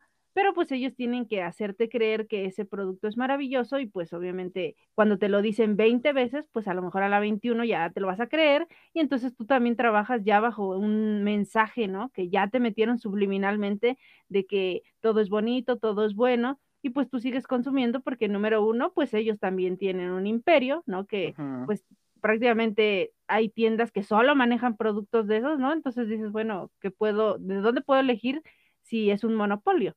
Y número dos, pues porque también pues tienen tantos años, ¿no? ya están muy arraigados en la cultura y en las familias, ¿no? Eh, el hecho, como dices tú, ¿no? Que está la familia y toda unida con la coca. y, y, eso no solo es en México, en muchos otros países también tienen ese tipo de, de campañas donde también agarran, por ejemplo, al actor, a la actriz, al cantante más famoso y le dicen, vente a hacer un comercial de coca y entonces agarran todos los elementos que tú conoces, que tú asocias, los ponen en un comercial de coca y entonces refuerzan ese, ese hecho que te dice, es que Coca-Cola tiene todo lo que tú necesitas, todo lo bueno y por eso debes seguirlo consumiendo. No, y justo, por ejemplo, y lo peor es que, digamos, eh, ahora en cantantes de moda, yo he visto algunos comerciales en México y en Estados Unidos respecto a justo los refrescos y al final este tipo de música que es como más dirigida a personas jóvenes, digo, como de mi generación hacia abajo, que ya incluye niños de 13, 14, 15, y justo la, las etiquetas dice, no se recomienda este producto en niños, pero si lo anuncias con los factores y con los elementos que atraen a los niños para que lo consuman. O sea, puedes ver jugos o dulces eh, dirigidos a niños que dicen, no se recomienda este producto en niños, o contiene edulcorantes, o contiene este tal producto que puede este provocar, no sé, fenilcetonuria, cualquier cosa, y dices como de, ah, gracias. Volvemos a lo mismo, ¿no? O sea, estás dando como dos rostros, ¿no? Y, y en, en, ese aspecto, pues obviamente eh, la empresa ya tiene mucha experiencia, entonces es muy difícil, ¿no? Combatir con ese hecho, pero pues todavía no hay algunos esfuerzos, ¿no? El hecho de que, por ejemplo, en México, ¿no? Hayan quitado a las mascotitas, ¿no? De, de todos los productos de, de, estas empresas, pues es una ventaja, porque al final del día el niño lo que quería era, ay, el muñequito o lo que venía dentro de la caja, pero, o sea, ya por el solo hecho de comprarlo, pues lo iba a consumir. Entonces, el que ya no lo tengan, pues obviamente para la nostalgia, ¿no? De todos los que tuvimos que fuimos creciendo con las mascotas, pues a lo mejor sí las extrañamos un poco, pero al menos nosotros pues tenemos ya ese criterio de decir, bueno, no porque tengo una mascota bonita voy a comprar esto, ¿no? Exacto. Lo, cual un niño pues no tiene porque pues se va a dejar llevar por el hecho de que le gusta la mascota y entonces solo por eso quiere el producto, ¿no? Y, y vamos, que en México es triste y lamentable ver cómo hay niños que tienen biberones de coca, ¿no? Sí y dices, bueno, es que está, o sea, ¿cómo es posible, no? El niño, o sea, no puede elegir lo que va a comer, pero vamos, tú como padre tienes que tener un poco de conciencia de que este producto de por sí, pues no es tan bueno, y se lo estás dando a un niño, pues como que yo sé que a lo mejor piensas, ¿no? Que pues es que ya le gustó o alguien se lo debe a probar y por eso lo tengo que dar. pues no, ¿verdad? Porque al final del día o sea, si a un adulto le está afectando, ahora imagina a un ser que está pues apenas en desarrollo, ¿no? Que su cuerpo todavía no está al 100 y tú le estás metiendo todo ese tipo de cosas, pues a la larga vamos a tener otro tipo de problemas y de enfermedades en niños por el consumo de este tipo de productos ultraprocesados. Sí, no, es, es algo que de, o sea, como decíamos al principio, fíjate cómo hablando del simple hecho de la sobreexplotación del recurso eh, hídrico, cómo tiene tantas, eh, tantos causales o tantas dimensiones que llegamos hasta eso, o sea, cómo la explotación del recurso del agua llega hasta tener consecuencias de producirnos, o más bien de que nosotros fomentamos estos problemas de salud futuros, dejando que este tipo de empresas se dediquen a este tipo de explotación. Y ahora, para cerrar un poco eh, esta discusión, quiero que nos hables un poco, o más bien como cerrando un poco, de qué es lo que tú crees eh, que podría beneficiar o qué acciones podrían beneficiarnos de manera consciente para tratar de combatir, digo, ya platicamos que, bueno, culpamos al consumidor cuando la empresa gigante lo hace, pero como consumidores, ¿qué podríamos hacer desde tu perspectiva para mejorar este, este uso de nuestros recursos? Pues digo, al final del día es una responsabilidad conjunta, ¿no? El, el que yo haga mil y un cosas a lo mejor no garantiza, ¿no? Que, que vaya a haber una mejora en, en, algunas cosas, pero si lo hacemos de manera colectiva, yo creo que, que sí se puede dar. En este caso, por ejemplo, ¿no? Eh, tan sencillo como el hecho de que cuando ya consumimos algo, pues tenemos que ser conscientes, ¿no? Con, con lo que es eh, los ciclos, ¿no? En, en, lo que es el área ambiental, pues tenemos como un ciclo de un producto. Eh, puede ser lineal o circular. En el caso del lineal, por ejemplo, no sé, yo me tomo un agua, eh, la termino y la tiro a la basura, ¿no? Y ya termina, por ejemplo, en un tiradero a cielo abierto y pues ya ahí hasta ver cuándo se deshace y pues a ver si algún animal no se la come o alguna cosa, ¿no?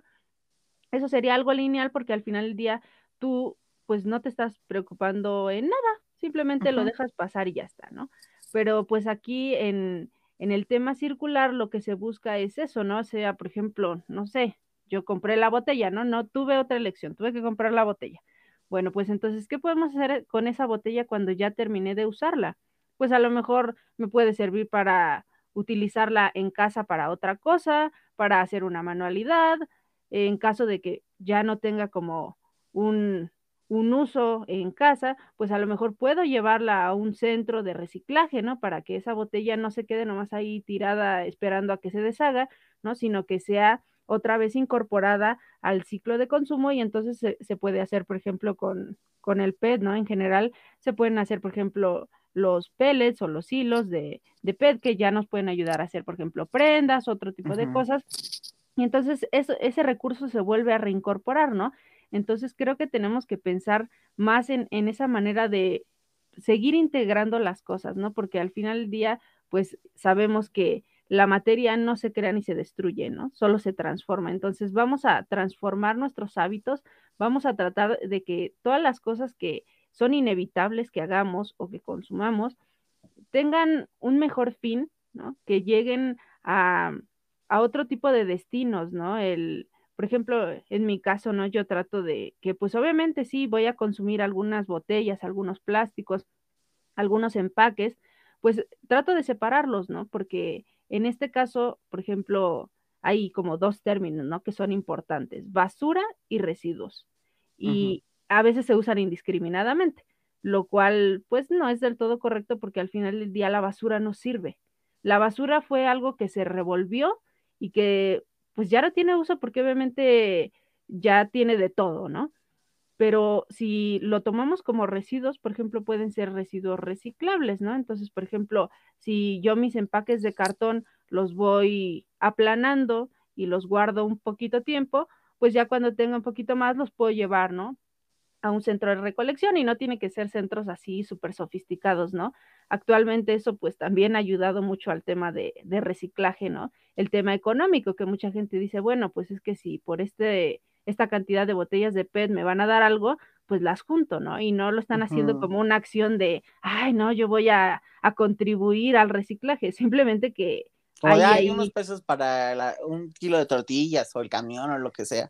Hay una remuneración económica y digo, no está mal, pero al final del día, bueno, si podemos hacer algo así, ¿no? De decir, bueno, no voy a dejar que el camión, que realmente, a pesar de los esfuerzos que se han hecho porque se separe eh, los residuos que generamos, pues mucha gente no lo hace porque dice, es que el del camión también lo revuelve. Bueno, entonces, si vamos a dejarle la responsabilidad a otros, pues no estamos abordando lo que deberíamos, ¿no? Vamos a trabajar nosotros y en este caso, o sea, si tú puedes no desechar todas esas cosas y llevarlas a un lugar o usarlas tú mismo para alguna cosa antes de descartarlas, yo creo que es una de las formas en que podemos empezar a disminuir muchas de las problemáticas que tenemos en cuanto a cómo estamos disponiendo los residuos, porque al final del día, pues algunos llegarán a centros de, donde se separen y a lo mejor se aprovechen y muchos otros están yendo a tiraderos a cielo abierto, ya ni siquiera en la ciudad, ¿no? Sino en la periferia donde están generando problemáticas para otras comunidades,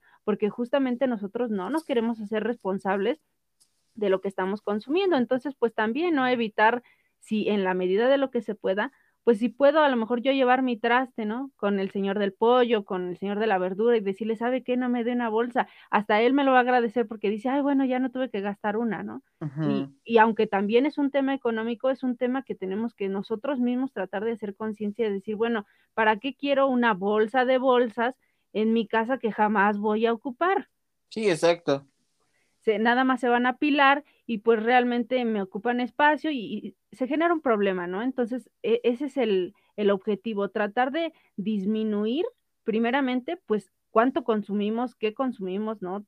En, en todos los ámbitos, ¿no? De alimentos, de ropa, de cosas, etc. Porque, pues, tú sabes que ahorita el fast fashion es como lo más popular, ¿no? Y pues también las tendencias como que nos dicen, ay, no, si usas un pantalón así guasá, no estás eh, a la moda, bueno, eso ya es una cuestión de cada quien, pero yo creo que si el pantalón que tienes todavía está bueno, pues creo que tendrías que usarlo hasta que puedas usarlo en otra cosa, ¿no? A lo mejor ya no sirve como pantalón de, de, calle, pero sirve como pantalón de casa o sirve como trapo, yo no sé, pero pues tratar de reincorporar, ¿no? Creo que es, es lo que yo les daría, ¿no? Como, como tip, como consejo, que empiecen a incorporar más cosas a, a un ciclo circular y que dejemos de pensar en que las cosas de manera lineal nos van a llevar a algún lado, porque realmente, pues eh, eso es también pensar de manera egoísta, ¿no? Decir, agarro, uso, tiro y no me importa.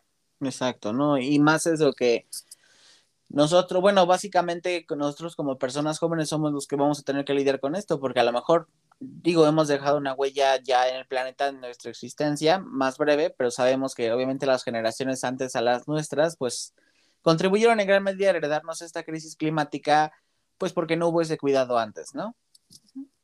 Y bueno, es, siempre las personas mayores empiezan, no, es que en mis tiempos, pues sí, señor, en sus tiempos sí, está muy bien, pero también hay que pensar usted qué hizo en su tiempo, ¿no? Porque a lo mejor, bueno, me ha tocado escuchar mucha gente que dice, no, es que aquí pasaba un río y estaba súper bonito y nos la pasábamos súper bien, pero se metían al río a lavar la ropa y todos los desagües de las casas iban al río, entonces no podemos esperar que lo que hacemos hoy no vaya a afectar el mañana.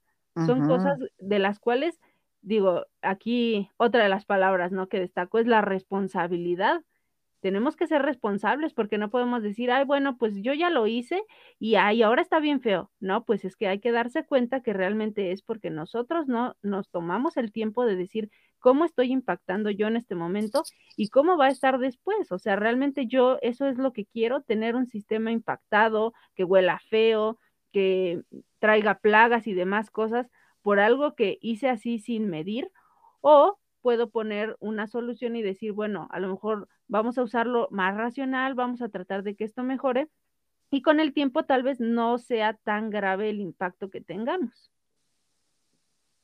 Bueno, y creo que está muy bien dicha esa última parte. Eh, no le pude haber dicho mejor. Justo lo que comentabas, además de la parte de incorporar estos elementos a nuestra vida, de darles un, la mayoría de usos que se puedan, ¿no? Antes de que se conviertan en, en basura, o sea, este flujo circular y este último que comentas, ¿no? De también cuestionarnos el por qué, que no, o sea, que estas cosas, de justo lo que comentamos de generaciones anteriores, hay un porqué, o sea, no sucedió mágicamente o los jóvenes no de repente en cinco años destruyeron el planeta, ¿no? Es súper importante toda esta parte de mantener estas piezas unidas, como que hacer esta relación y atar los cabos para hacerlo justamente como he reiterado varias veces, lo multidimensional que es. Pero bueno, ahora vamos a otra breve pausa y regresamos para terminar este episodio. ¿Te parece? Claro. Perfecto.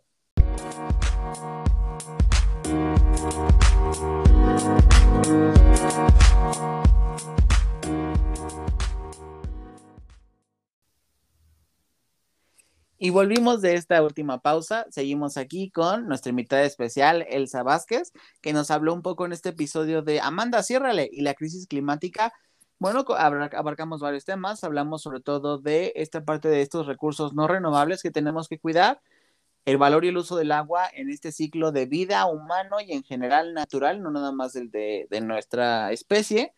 También hablamos de esta crisis nacional, del estrés hídrico, de esta demanda superando a la disponibilidad de esta agua y obviamente el impacto que tienen este tipo de empresas eh, gigantes en el uso y la extracción de este recurso. También de nuestra experta escuchamos algunas recomendaciones para poder mejorar o para poder incorporar a nuestro día a día de manera consciente algunos cambios, algunos tips que podrían ayudarnos a contribuir, aunque sea con una parte muy pequeña, pero que ayuda cuando se hacen muchas, a preservar nuestro ambiente y nuestros recursos. Ahora te voy a pedir, por favor, que nos des una recomendación, no sé, algún libro, alguna película, a todos mis invitados se los pido, que tú creas que la audiencia debería de ver, escuchar, leer. Entonces, dinos, ¿qué nos recomiendas este día? Pues, miren, últimamente, pues ustedes saben, Netflix ha sido una plataforma que ha dado como mucho material, ¿no? Pero en, en el área ambiental también tiene como muchos documentales y pues hay mucho que ver, la verdad, este, son cosas muy interesantes. En particular, por ejemplo, últimamente vi eh, uno que se llama Bailando con los pájaros. Es eh, pues una recopilación, ¿no? De diferentes este, aves en, en diferentes partes del mundo donde nos muestra, ¿no? Como los colores, sus diferentes eh, hábitos y cosas que hacen ellos.